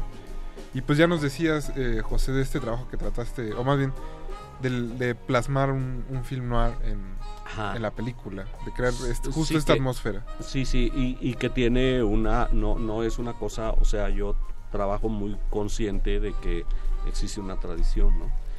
Por ahí Octavio Paz como poeta dijo que un poeta sí, que no observa su tradición, pues no puede hacer buenos poemas contemporáneos. y- por ahí, así como si quieres ser poeta, tienes que estudiar la poesía mexicana desde Netzahualcóyotl, Sor Juana y llegar hasta Villarrutia y Paz. Pues lo mismo pasa con el cine, con la comodidad de que tiene menos tiempo el cine, nada más de 1900 para acá. Nada más son 10, 100 años. Ajá, 100 años, pero si pensamos un poco en la historia del cine mexicano, pues resulta que, que eh, el automóvil de, de- la banda del automóvil de la, la banda del automóvil gris, pues ya es una película negra, ¿no? Ujú. donde el señor Rosas Priego solicita permiso para ir a filmar el fusilamiento de los, de los rateros. Entonces, de ahí pues seguir, puedes seguir y ver históricamente cómo el cine mexicano sí ha estado interesado en ese género y en ciertos momentos ha habido películas extraordinarias mexicanas. Ya no hablemos de cine universal, pero bueno, Hollywood mismo produjo muchas películas negras muy muy buenas. Ayer estaba hablando de, de la película de, eh, basada en la novela de James M. Cain, eh, eh, adaptada por Raymond Chandler y dirigida por Billy Wilder. Y es una película que aquí se llamó algo así como Pasión y en Estados Unidos Double Indemnity. Y, y esa película es una obra maestra del cine negro. Y cualquiera que quiera hacer una película, pues tiene, eh, actualmente, pues tiene que ver esas películas. Aquí me han preguntado por qué la hice en blanco y negro. Bueno, en primer lugar porque la época no tenía negativo en color. Y yo quería hacer una película que se pareciera a las películas de los años 40. Entonces copié y imité muchas cuestiones de escenas de las películas que he visto de esa, de esa época y las trasladé a nuestra producción. Claro, los equipos hoy son muchísimo más ligeros, ¿no? Hoy tienes unas cámaras que realmente son pequeñas. Claudio Rocha, nuestro director de fotografía, este, fue eligiendo la cámara hasta que llegamos a una cámara que tiene un tamaño adecuado para hacer filmaciones adentro del coche. Porque si tú ves la película, pues la película transcurre adentro del coche durante un buen rato. Bastante rato. Sí. Y ahí adentro hay drama, hay diálogos, hay manoseos y hay crimen. Entonces, este, pues necesitábamos una cama, una cámara, una cama, fíjate qué buen. este, También había una cámara, ¿no? También, ha- también había una cámara. Eran Sí. las dos partes importantes, una es el, el coche y la otra la cama, por eso me vino la palabra. Pero la cámara era tan pequeña que podíamos estar en el lugar del, del driver con, con la cámara y, y tener foco para la actriz, ¿no? Igual del lado contrario con el actor y con los que vienen atrás y, y eso, ¿no? Entonces, pues la producción se fue resolviendo, tienes que pensar eh, en, en- los hechos del escenario, en todos los objetos que van a aparecer en tu cuadro y decidir dónde va a ser tu puesta en escena. Pues nosotros sabemos que no podemos eh, reproducir el Zócalo en 1942. Lo podemos hacer digitalmente, pero no estoy tan seguro que eso me encante. Y Como la estética no funcionaría igual. Mm, no, Mm. y entonces este pues todo se decantó hacia el automóvil y hacia la recámara de Goyo donde en su cama también suceden un montón de dramas de la película. ¿no? Por otro lado, bueno, vamos a hablar un poco también de, de los actores, porque pues ahora sí que recae mucho tanto el, el auto como pues la cama con los actores, que en este caso este es eh, Bueno Rodríguez, este, Gavino Rodríguez. Este, que además algo que me interesa mucho es de que pues lo conocemos en eh, pues, ciertos papeles ya un poco encasillado, ¿no? Y tú lo sacas un poco de su zona de, de confort. Este, por otro lado, Sofía Espinos. Sí, genial. Y Vico Escorcia, que hace la ¿Mm? Sí. novia de Jorge Roldán el Calavera. Este, Gavino Rodríguez, eh, eh, eh, mm, a lo mejor él ha hecho varias películas con algunos directores este que lo ponen en, en un papel este eh, eh, más o menos parecido pero con nosotros no ¿eh? Sí, con nosotros Ajá. este él él debutó en Perfume de Violetas con nosotros haciendo eh, Perfu- Perfume de Violetas es una película filmada en 16 milímetros dirigida por Maris y cuando hacemos el, el- el reparto este entre los amigos de nuestra hija que estaba en el colegio Madrid viene Gavino. Ok. y entonces ahí Gavino queda seleccionado como novio del personaje de Jessica, que es Jimena Ayala. Y ahí aparece Gavino, eh, aunque tenía como 16, la hace, hace un papel como de un chavito de 14, echando novio ahí. Luego hicimos La Niña en la Piedra, ya más grande, donde Gavino hace el papel de un alumno de secundaria un poquito lento y este y bulea ahí a la propia Sofía.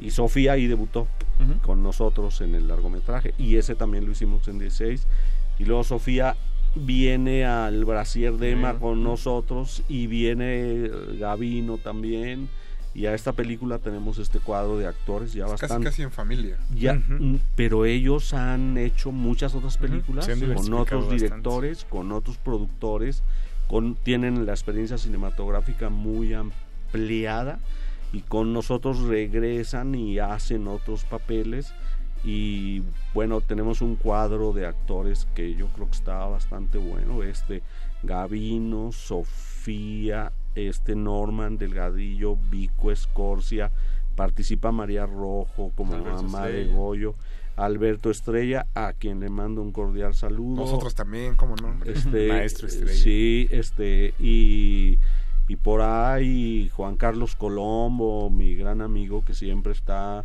puestísimo para ir al frente, ¿no? Eh, Juan Carlos es así como buenísimo, siempre está, está Úrsula Prunera en el papel de la agente Ana María Dorantes, y así por el estilo, pues yo creo que logramos un cuadro de actores con gente que eh, ya tiene una madurez muy interesante y que nosotros hemos visto crecer junto con la industria del cine, con las modificaciones que está teniendo para lo que es hoy, ¿no?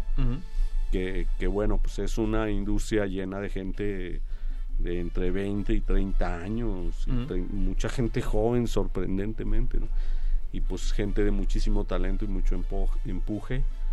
Eh, eh, nos, nos ayudan a, a Maris y a mí que pues que ya somos directores veteranazos moviendo la cola del tirano Rex y este y, y cuando trabajas con los jóvenes pues ellos ponen la energía que. Nos falta a los más adultos ¿no? Nos ponen a la experiencia. Eh, pues sí, nosotros damos indicaciones y estamos sentados frente al monitor diciendo, a ver, a ver, a ver, aquí que no entre por el lado derecho, sino por el lado izquierdo, que no rompa el eje y la cámara que se acerque más, y sabes, trabajamos muchísimo con el monitor, que es una ventaja del cine contemporáneo, eso no había cuando nosotros empezamos. Hubo por ahí la noticia de que Luis Buñuel se fue a hacer el discreto encanto de la burguesía a, Francia y creo que esa película es la primera en la que él tuvo un monitor en escena y no y, y se negaba pero cuando vio las facilidades que había dijo mejor sí pónganme enfrente el monitor y, y, y por ahí de ahí para acá pues ahora todos los directores trabajamos con un monitor.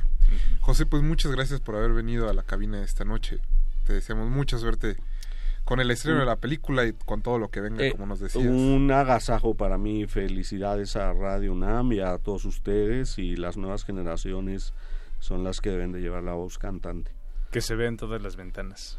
Sí, no. Que así sea. Estaré muerto y volverá. Alguien estará viendo la película. Seguro que sí. José Buil, muchas gracias por estar esta noche. A ustedes. Nosotros vamos a seguir en resistencia modulada y ahora vamos a escuchar Los Hermanos Menéndez de Brujería. Regresamos. Buenísimo. José, me, Muchas gracias. Muchas gracias. Gina ¿Qué dice? que la entrevista te, te la van a hacer en el teléfono de aquí. Sangre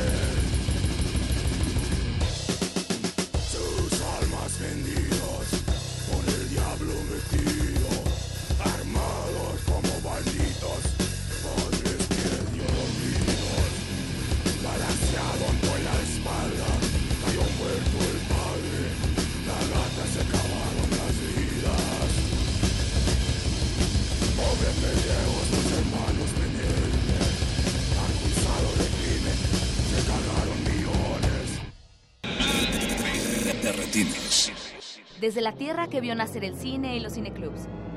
Un espacio para el vino, el queso y las películas. Le Cinéma IFAL. Avec Aurélie Dupir. Con Aurélie Dupir.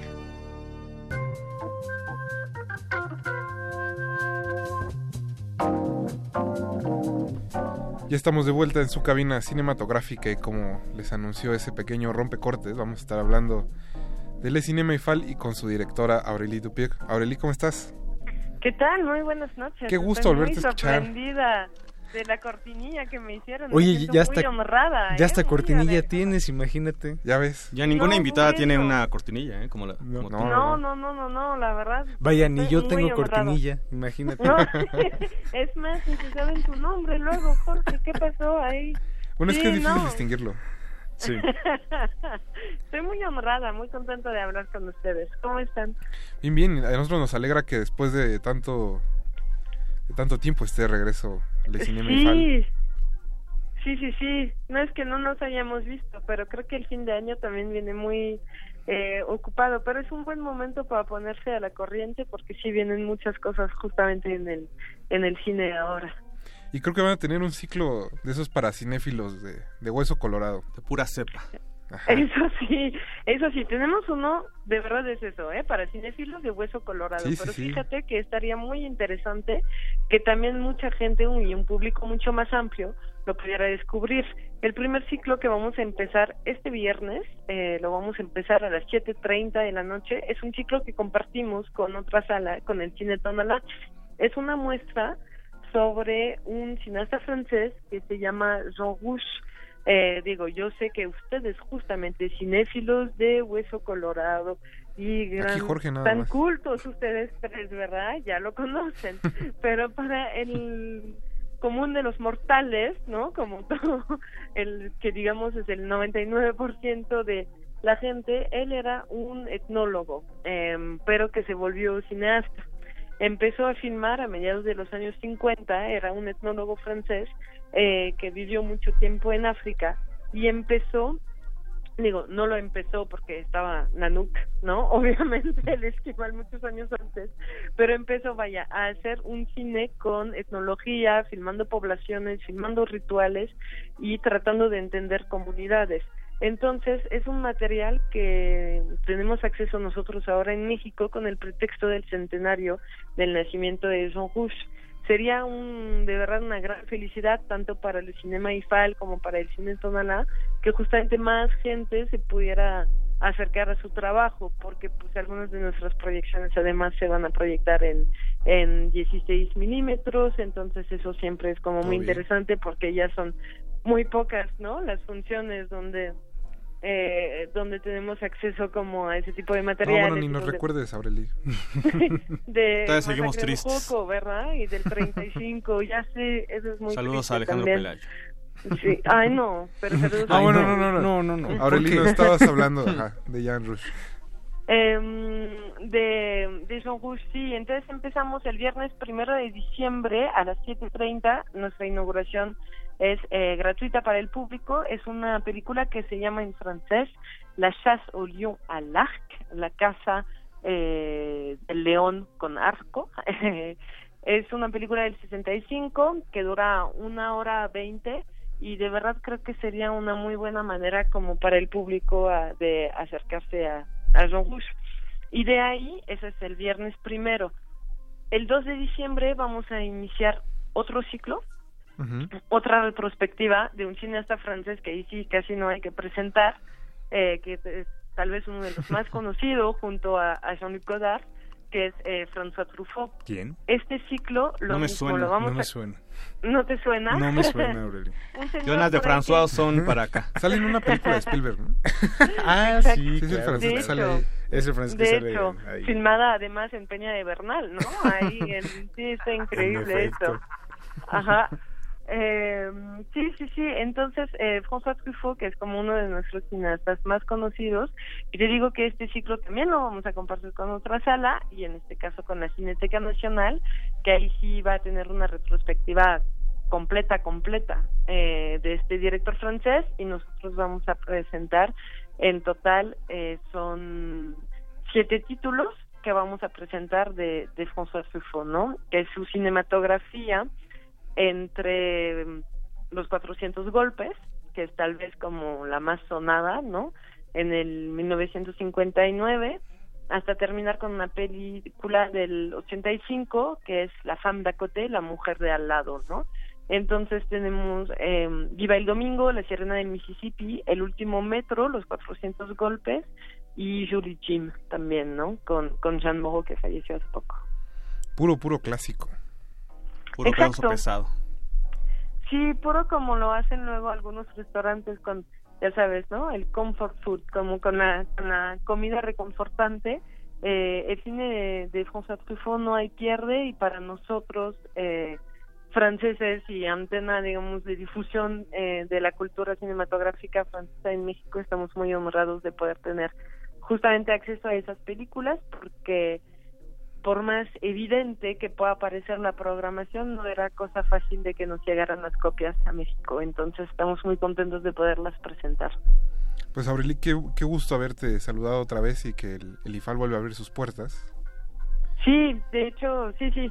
Estuvimos eh, cerrados muy muy poco tiempo relativamente, digo, eh, pero estamos contentos de estar ya en, en otra etapa, ¿no? De que justamente había pasado el temblor y todo y seguir recibiendo como los los eh, cinéfilos, tanto los más expertos, que son los que van a ver No Gusto ya les suena o ya los conocen, como como los que, que siempre nos preguntaban que por qué no había películas de François Truffaut en el IFAL.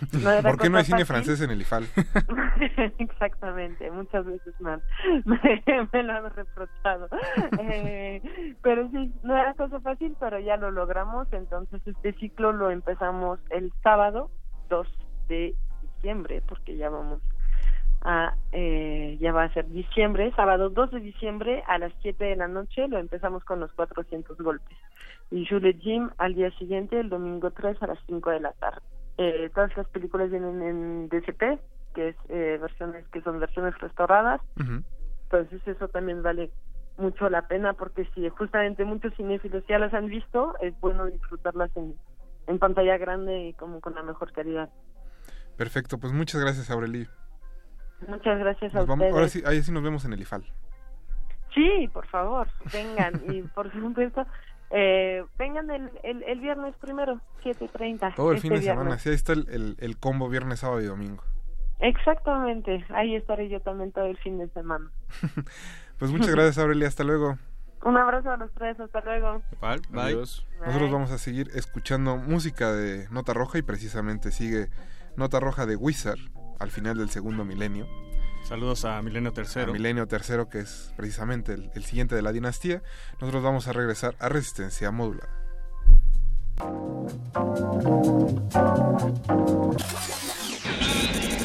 De retinas.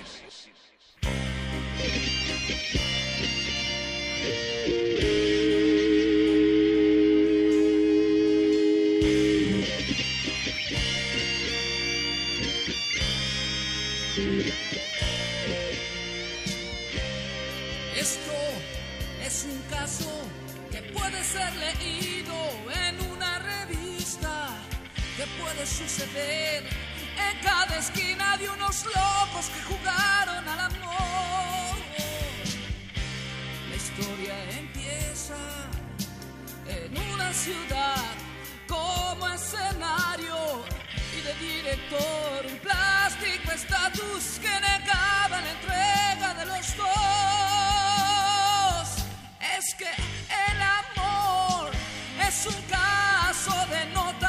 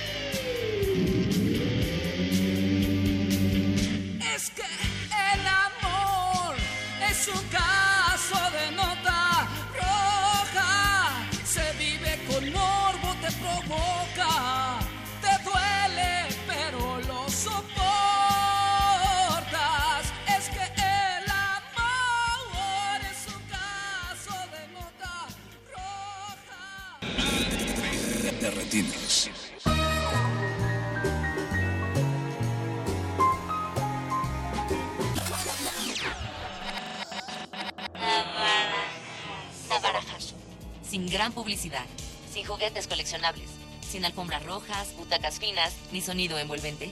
También hay cine. Navarajas.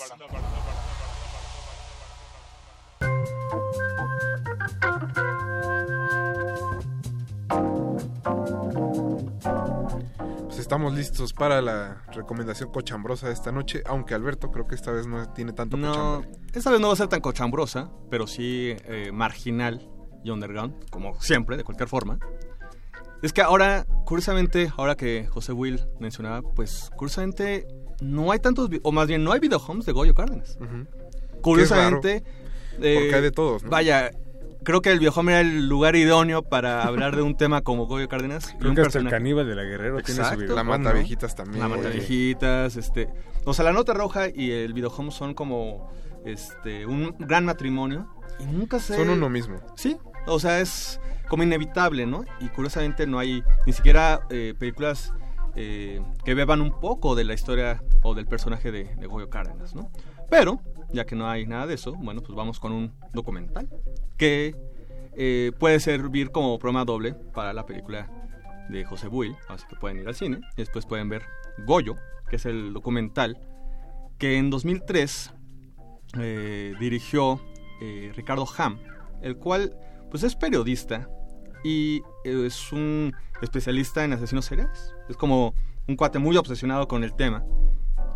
Eh, escribe libros, escribe este, artículos, escribe inclusive reseñas de cine en torno a asesinos seriales, por supuesto. Y en 2003, pues, eh, junto con un equipo eh, de amigos y conocidos, pues hacen ese documental que, curiosamente, bueno, para los que muy exquisitos van a decir, uy, qué chafa, porque prolija, eh, no es muy prolijo en cuanto a su edición, ni en cuanto a su manufactura. Sí se nota que son gente que se dedica no a escribir, se nota. Por entonces, eh, visualmente, pues eh, deja un poco que desear. Pero eso eh, no es impedimento para verlo porque la información es lo que cuenta y la gente que entrevista. Entre ellos, pues, ya viejos conocidos como Pepe Navar o Rafael Aviña, ¿no? Gente que, bueno, ya lleva también toda una eh, carrera dedicada a escribir, pues... Los sospechosos comunes. Pues sí. Eh, llevan más de 30 años escribiendo pues de cine y nota roja y bueno, en el caso de Aviña todavía más, ¿no? Inclusive libros en torno a asesinos seriales también.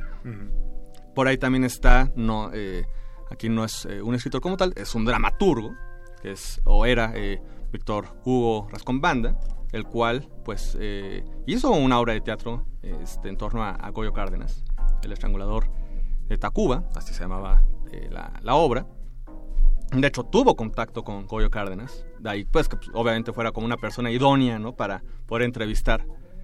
Y entonces la información eh, que da este documental creo que es muy rico. Presente puede enriquecer mucho la visión de los crímenes del Mar del Norte con este documental, ¿no? O sea, posiblemente información que quedó un poco ahí aislada, bueno, aquí se puede reforzar. Desde, pues obviamente, anécdotas, el contexto histórico y sobre todo, ¿qué ocurrió después de los crímenes? ¿Qué pasó con él desde Lecumberri, después de que sale de la cárcel? ¿Qué ocurre, este, cómo se trastoca de repente en un personaje de cultura popular? Que a la fecha, pues, re- repetimos, no fue de todo explotado en los medios, ¿no? Es como más bien, está como en el consciente colectivo, este, la imagen, ¿no? Como que sabemos que existe, pero de alguna forma solo eso, ¿no? Sí. De, de hecho, ahora, ahora, por ejemplo, cuando también estamos haciendo el playlist, sugiriendo canciones y demás, pues, oh sorpresa, tampoco encontré ninguna canción relacionada con Goyo Cárdenas. Por ahí debe haber algo, este, muy, muy escondido, pero tampoco... pues, digo, me, me sorprende bastante eso, ¿no? Que ni siquiera el videojuego, o un corrido, o, pues, no sé, una cumbia. Es algo de rock urbano. Rock urbano, pero pues... ¿Qué nos ha dado miedo acercarnos a la figura de Goyo Cárdenas? Puede Yo pienso que eh, más bien en general. No sé si, digo, no sé ustedes qué piensen, pero los últimos 10, 15 años como que el cine más, digamos, industrial o más mainstream en cuanto a cine mexicano, no, no busca historia mexicana para hacer sus películas, ¿no? Más allá de Zapata, la, la de Zapata de Arau. Híjole. Que, que, eh, Bueno, pero o sea, en general el cine el cine mainstream mexicano que muy muy entre comillas Pongamos en- en- entre eh, comillas. no no no Ujú. no recurre a esos temas para, para las películas Sí, curiosamente. Y tiene una fuente potencial ahí No, vaya. importante, ¿no? En base a lo que Muchísimo. comenta sobre to- particularmente como de este documental, ¿no? Por la información. Exacto. Sí, por ejemplo, más reciente, este, otro documental puede ser Los Ladrones Viejos, ¿no? También en torno a Nota Roja un poco. Eh, Mexican Gangster podría ser. El, el documental que hizo Vice sobre la alarma El arma. que este, bueno eh, también. su- bueno, ta- eh, tamizado en el estilo Vice, pero bueno. eh, puede contarse, ¿no? el Fico recuerdo que alguna vez en una, alguna ocasión pasó un documental que se llama El Diablo y la Nota Roja Exacto. sobre un reportero ahorita ya no recuerdo su nombre y si no me equivoco era oaxaqueño que pero igual es así casos aislados Sí, hay otro que se llama Reportero, que es del Z de Tijuana. Y sí, sería cosa de, vaya, de clavarse un poco, e inclusive sí podemos encontrar más, ¿no? Pero aún así, eh, tan es así que no podemos eh, memorizar nombres, ¿no? Pero bueno, en el caso de, de Goyo, pues, eh, repito, más allá de su manufactura que no es tan lograda, pues para los afectos a, esta, a estos temas de asesinos seriales, este, nota roja, cultura popular, bueno, pues es bastante recomendable. Y uno dirá, bueno, ¿y dónde lo, lo encuentro? ¿no? Porque obviamente no es algo que se haya exhibido en su momento de, de manera comercial. Por ahí tuvo eh, una exhibición en Cineteca Nacional. Vaya, Cineteca Nacional este, lo, lo exhibió por ahí en el Circo Volador y eh, este, proyecciones un poco underground. Pero bueno, pues si uno se mete a Facebook y busca Ricardo Ham con H y AM, pues ahí eh, puede contactarlo directamente y pedirle una copia. Tan sencillo como eso. No hay pierde y pues ya tendrá su copia en, en DVD. es un navarajazo semanal Sí, ahora y ah, casi le puede poner, este, lo escuché en Radio UNAM. Pásame una para copia. que le pasen la comisión aquí a Alberto Pues, oye, ya que Me mandó, me mandó a cuña con usted. Exacto, pues échame una copia, ¿no? Y ya después yo, yo voy cobrando. Así todos salimos ganando, como ven. pues chicos Híjole, eh, jalando agua para su molino. Qué barbaridad. Gracias, Oye. ahora sí que gracias por la recomendación de esta noche, Alberto. Antes de irnos, eh, les queremos recordar que el próximo lunes 4 de diciembre a las 7 de la noche se va a proyectar La Barraca, una película de Roberto Gabaldón, que es el primer Ariel que se dio en la historia del Ariel, eh, y que la función de ese día será a beneficio de la comunidad de Ecatzingo del Estado de México. Ahora sí que La Barraca es otro de esos clásicos grandes del cine nacional, qué bueno que la restauraron y que se vaya a proyectar. La función será el lunes 4 de diciembre a las 7 de la noche. Falta en ese lugar. En la Cineteca Nacional, ¿no? Sí dije, ¿no? No. Bueno, en Cineteca Nacional el lunes 4 de diciembre a las 7 de la noche. Se nota que ya son las 10 de la noche y hay que irse y por eso ya se te está borrando la memoria. Y la próxima semana vamos a estar transmitiendo desde una pizzería. No le entendí bien el nombre a Beto. Miquioforno. Mequioforno. Perdonen ustedes. Y pues será una transmisión bastante especial con olor a pizza. Cine y pizza, hay que hacer el programa. Así va a ser el programa. Ana Muchos Muchos nos invitados. adelantaste, parece que viste el calendario. Muchos invitados. Mucha pizza. Invitados sorpresas, Invitados payasos, sorpresa, trucos, payasos. magia, serpentinas y brillantina. Y chistes. Y chistes. Pero bueno, con esto vamos a cerrar el programa de esta noche. Alberto, muchas gracias. Gracias, Rafa. Jorge Javier Negrete. Gracias, Rafa. Buenas noches. Le queremos mandar un saludo a la señora Mercedes Ugalde que nos está escuchando. Beto que se estuvo en la producción ejecutiva, Mauricio Orduña también, Eduardo Luis en los controles y Arturo González, digo Arturo González en los controles y Eduardo Luis en los teléfonos, ya los estoy. Te digo, ya son las 10 de la Perdón, noche. perdón, si es que ya es tarde, me tengo que ir a dormir. Y mi nombre es Rafael Paz, nos escuchamos el próximo martes. Hasta luego. De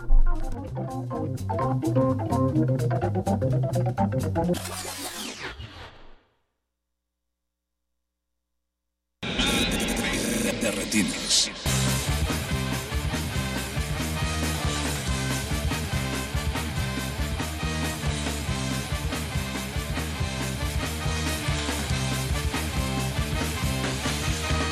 Encontré en el camino al vino el asesino enterrando su cuchillo sin tener algún motivo su base era la sangre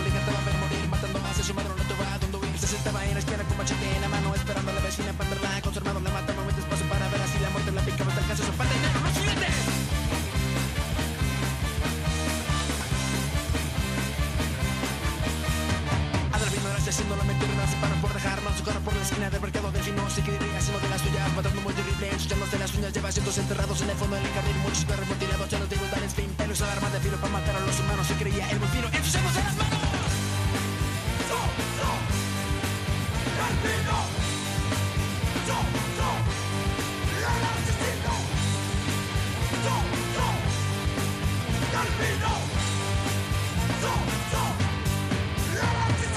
Escondido, muchos dicen que está muerto, otros todo han perdido. Lo que sí es que está suelto, recompensas por su culpa. Muchos lo quieren matar, ya lo quieren bien muerto y su vida arranca. El fino sigue libre, haciendo de la suya, matando muy increíble, ensuciándose las uñas, lleva cientos enterrados en el fondo del jardín, varios cuerpos mutilados, ya los vimos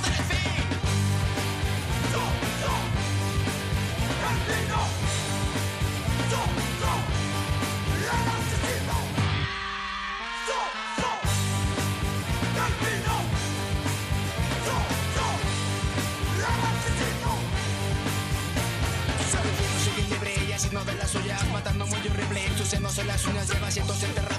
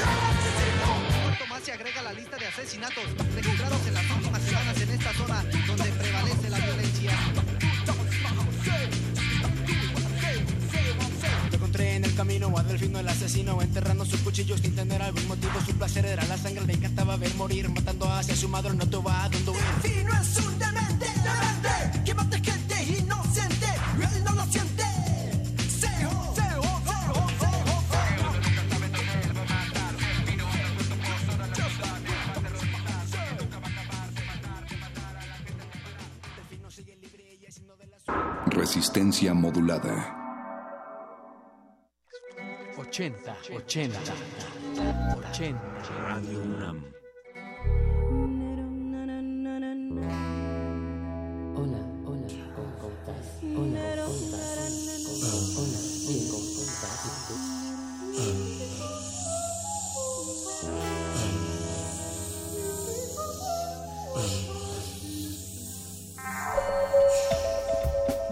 UNAM, 80 años. Experiencia sonora. ¿Qué es el arte público? ¿En la calle solo podemos ser espectadores? ¿Quién decide qué monumentos poner en el espacio público? El Museo Universitario del Chopo te invita a la exposición colectiva Monumentos, Antimonumentos y Nueva Escultura Pública. En colaboración con el Museo de Arte de Zapopan y bajo la curaduría de Pablo León de la Barra, 22 artistas de distintas nacionalidades cuestionan las nociones de monumento, memorial y escultura pública, la relación del arte público con el espacio urbano, el poder y la ciudadanía. Del 25 de octubre de 2017 al 7 de enero de 2018. Más información en www.chopo.unam.mx. Museo Universitario del Chopo, un monumento en sí mismo. Tú no las ves, pero las percibes. Son artífices de la radio. Son maestras del disfraz que llevan a tus oídos los relatos que detonan tu imaginación. Radio UNAM te invita a la presentación del libro Damas con Antifaz, de Rita Abreu. Un recorrido por el ingenio y la creatividad de las mujeres que han hecho historia en la radio.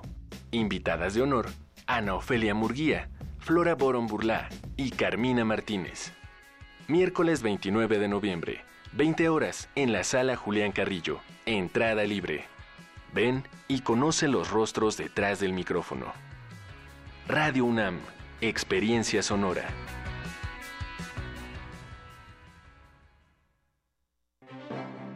Museo Tamayo Arte Contemporáneo exhibe la muestra fotográfica Martín Chambi dentro del Festival Internacional Fotoméxico. Las imágenes de Chambi retratan vestigios de la civilización inca, así como la vida de las comunidades andinas a comienzos del siglo XX, que presentan una nueva y unificadora mirada sobre Perú.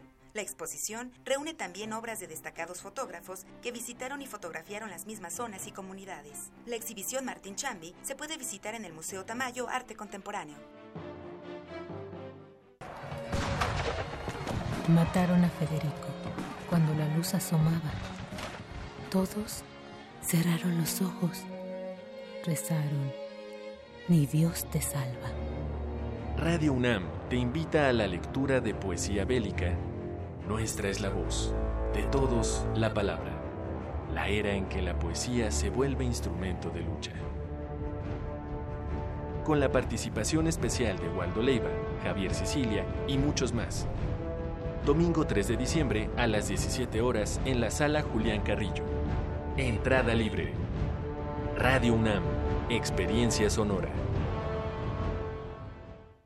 Toma tu mochila de viaje y tu radio. Aquí está tu boleto a la expedición por la música del mundo. Mundofonías. Un recorrido por los ritmos de todo el planeta con la guía de Juan Antonio Vázquez y Araceli Zigane. Sábado 6 de la tarde por el 96.1 de FM. Radio UNAM. Experiencia sonora. Resistencia modulada. El, el presidente Enrique Peña, presidente Enrique Peña Nieto, la escuela Chicotenca. A ver, José Ángel, ya nos demostraste que es muy bueno para las matemáticas. ¿Sí te gustan? Eh, En México, México, 48% de los alumnos de 15 años registra conocimientos insuficientes en el área de ciencias, insuficientes, insuficientes y 57% en matemáticas, lo que no les permite acceder a estudios superiores insuficientes. Hay un estancamiento en los resultados. ¿Qué pasó, José Ángel? Yo me, me defiendo con navajas. Cuando, cuando- cuando no puedo usar una navaja, tengo que usar un, un chocho. Así quiero ver a todas las niñas y niños de México. Lo bueno cuenta. ¿Con qué? Resistencia modulada. Resistencia modulada.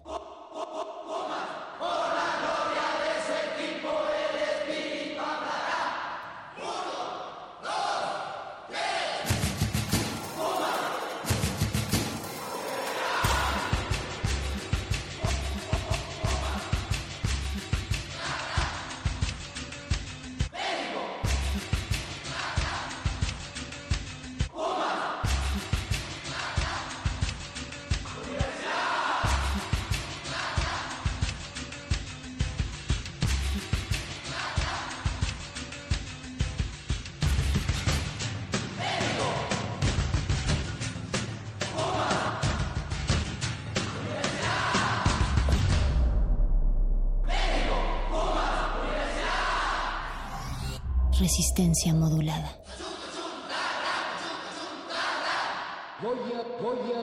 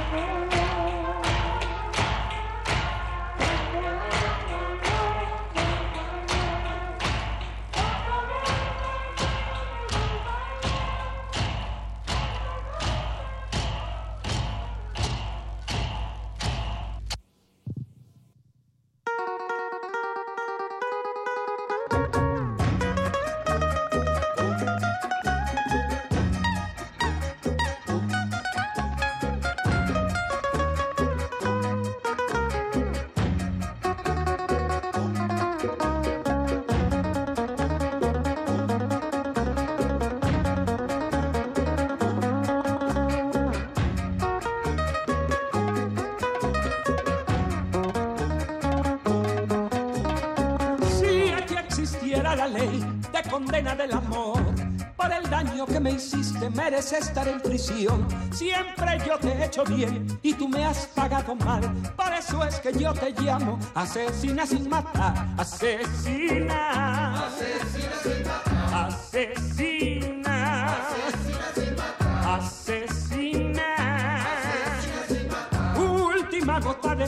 que tengo yo en mi persona y la derramo por ti, porque tú tengas la gloria. Siempre yo te he hecho bien y tú me has pagado mal. Por eso es que yo te llamo asesina sin matar. Asesina. Asesina sin matar. Asesina. Asesina sin matar. Asesina. Última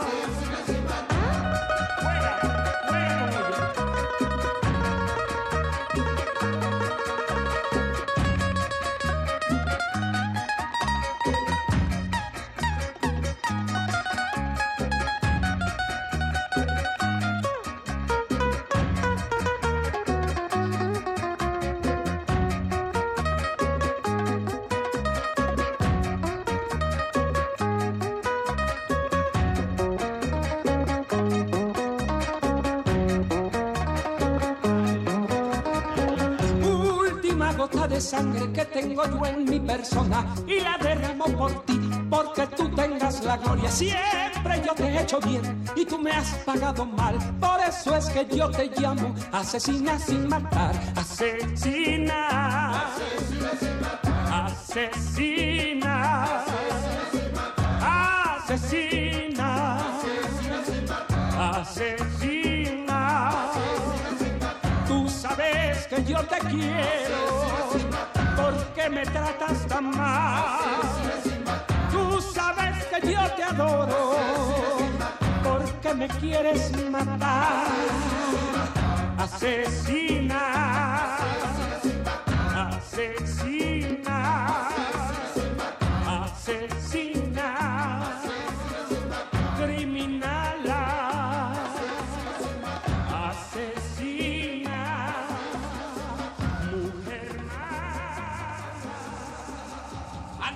Tamborero que me aligere los sones, calumba bella.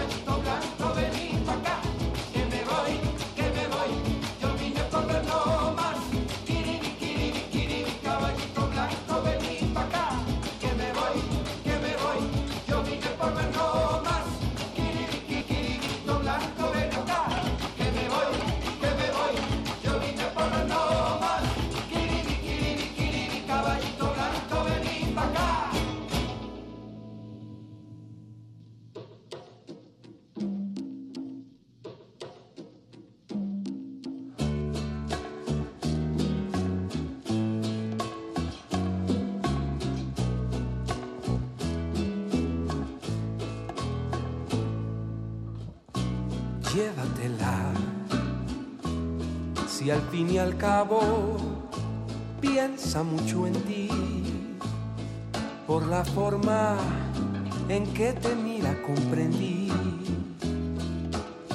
que olvidó todas las cosas que le di. Mira, mejor llévatela. Pero tienes que quererla como yo. Es un poco caprichosa, por momentos es celosa y otras veces cariñosa.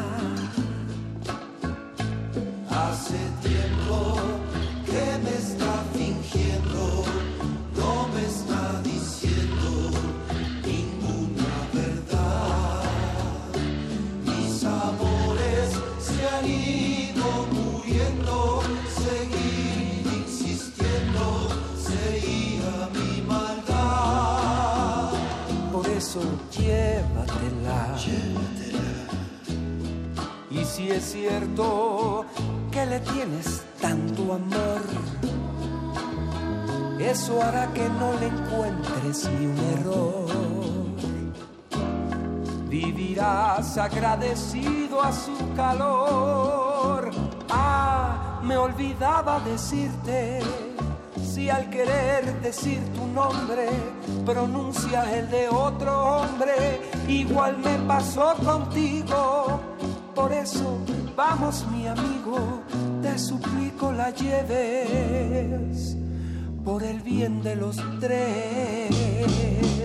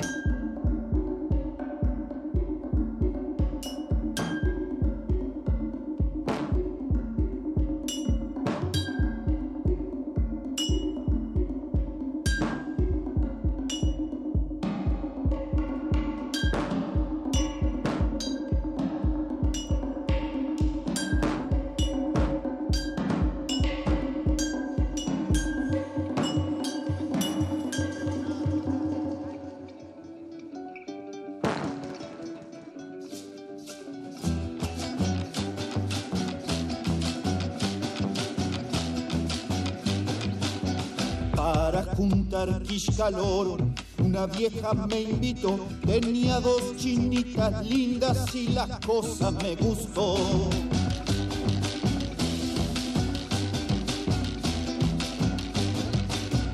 Agarramos a la siesta con rumbo que ya nos dio. Las tres iban adelante y más atrásito yo.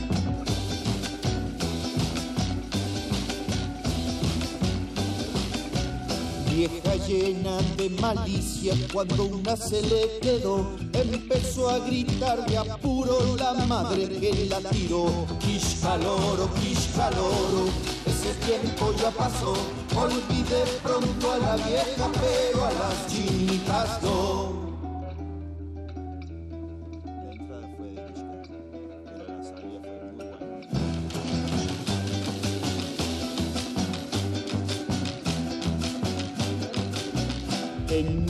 Una paila de fierro para rope preparó, las chinitas las pelaban y el fuego soplaba yo.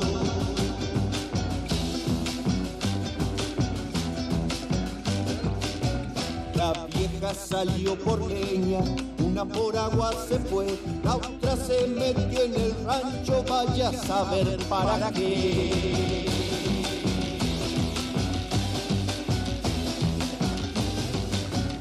La vieja muy advertida a las dos las castigó y después una por una me las consolaba yo. Quiscaloro, quiscaloro, ese tiempo ya pasó, olvidé pronto a la vieja pero a las chinitas no.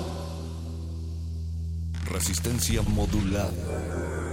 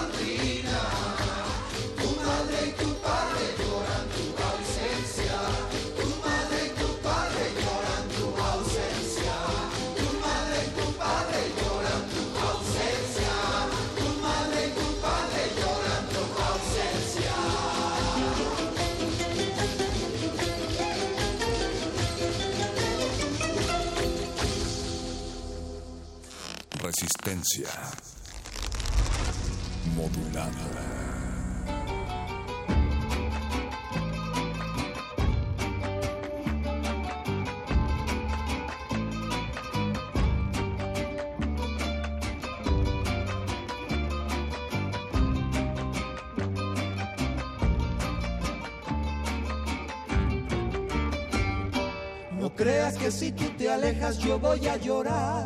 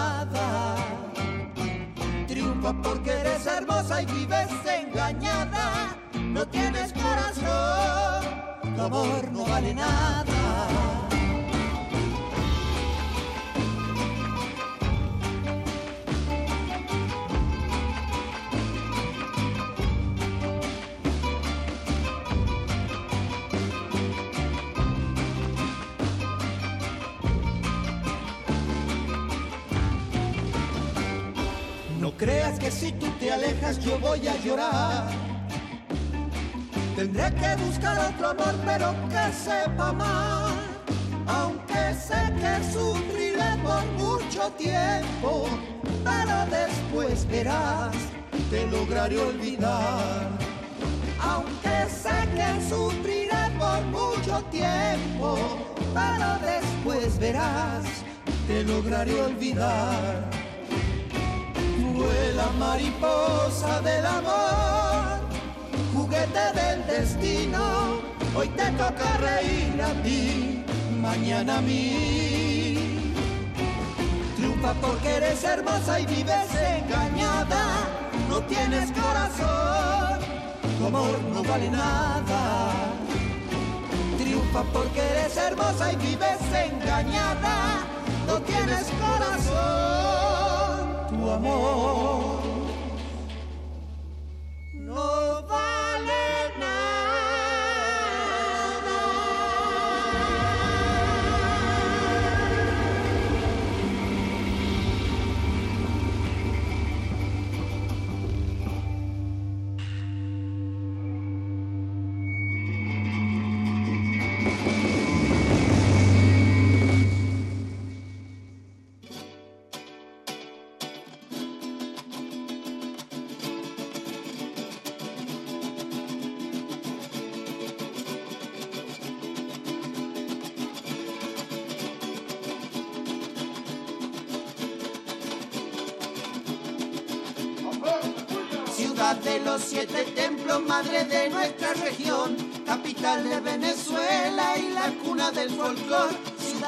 siete templos, madre de nuestra región, capital de Venezuela y la cuna del folclor.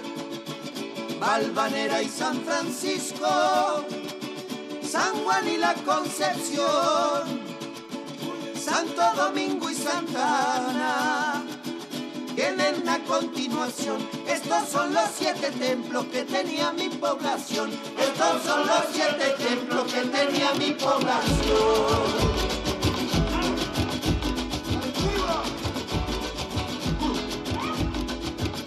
450 años cumple nuestra capital. Con golpes y camunangue lo vamos a celebrar. 450 años cumple nuestra capital. Con golpes y camunangue lo vamos a celebrar. Albanera y San Francisco, San Juan y la Concepción, Santo Domingo y Santa Ana vienen a continuación. Estos son los siete templos que tenía mi población. Estos son los siete templos que tenía mi población.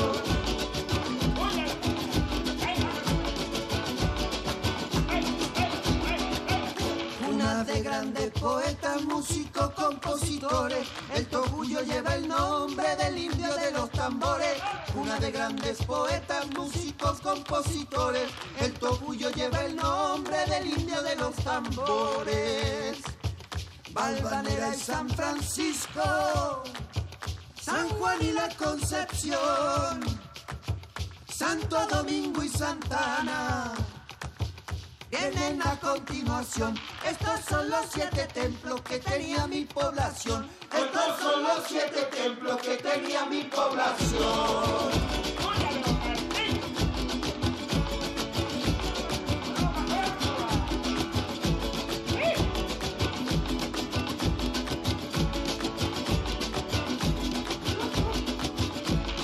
Escogida entre jardines es la primer florecita donde sale la semilla de las mujeres bonitas. Escogida entre jardines es la primer florecita donde salen las semillas de las mujeres bonitas.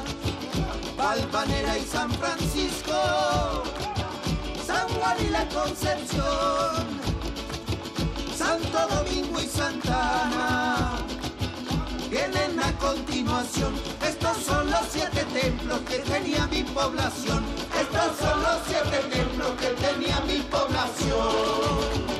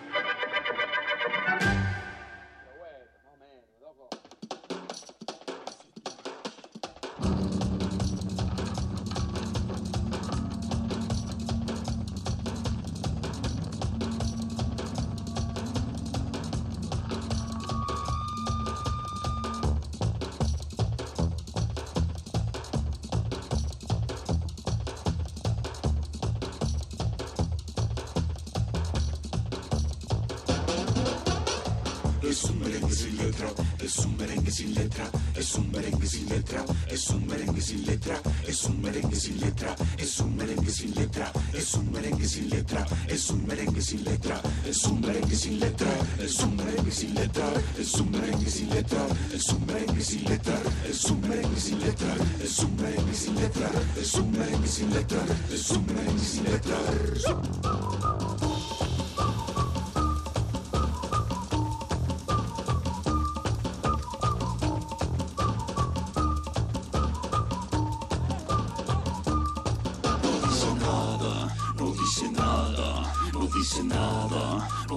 nada, no dice nada, no dice nada, no dice nada, no dice nada, no dice nada. no-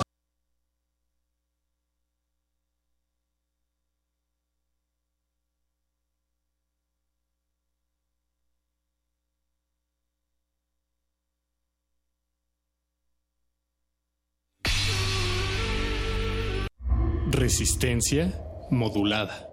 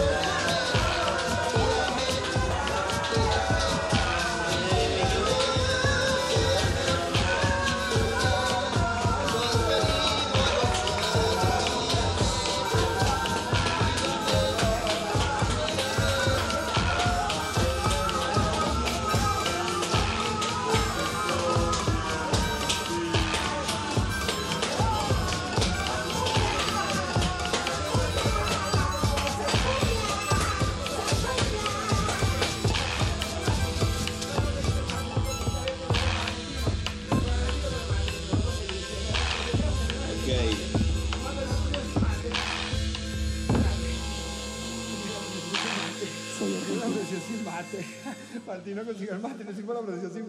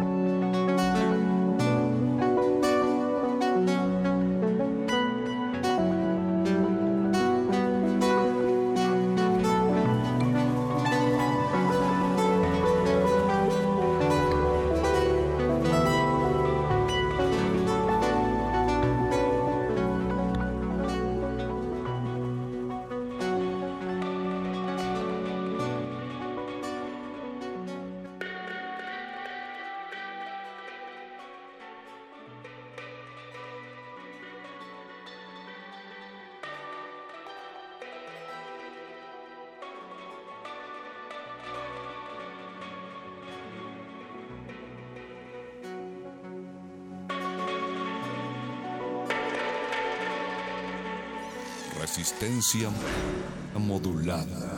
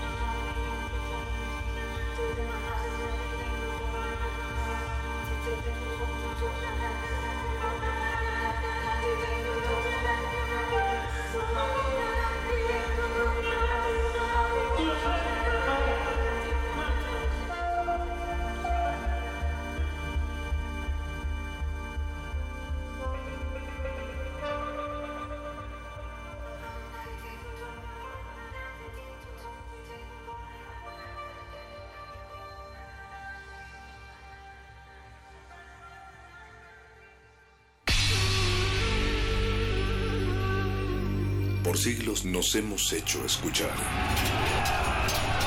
Nacimos como parte de esa inmensa mayoría.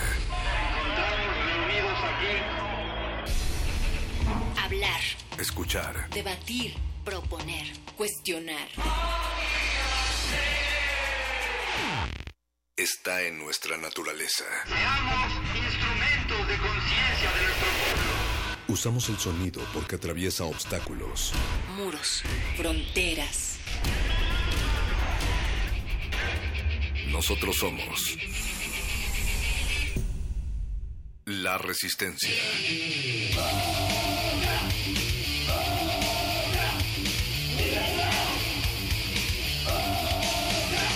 Resistencia modulada.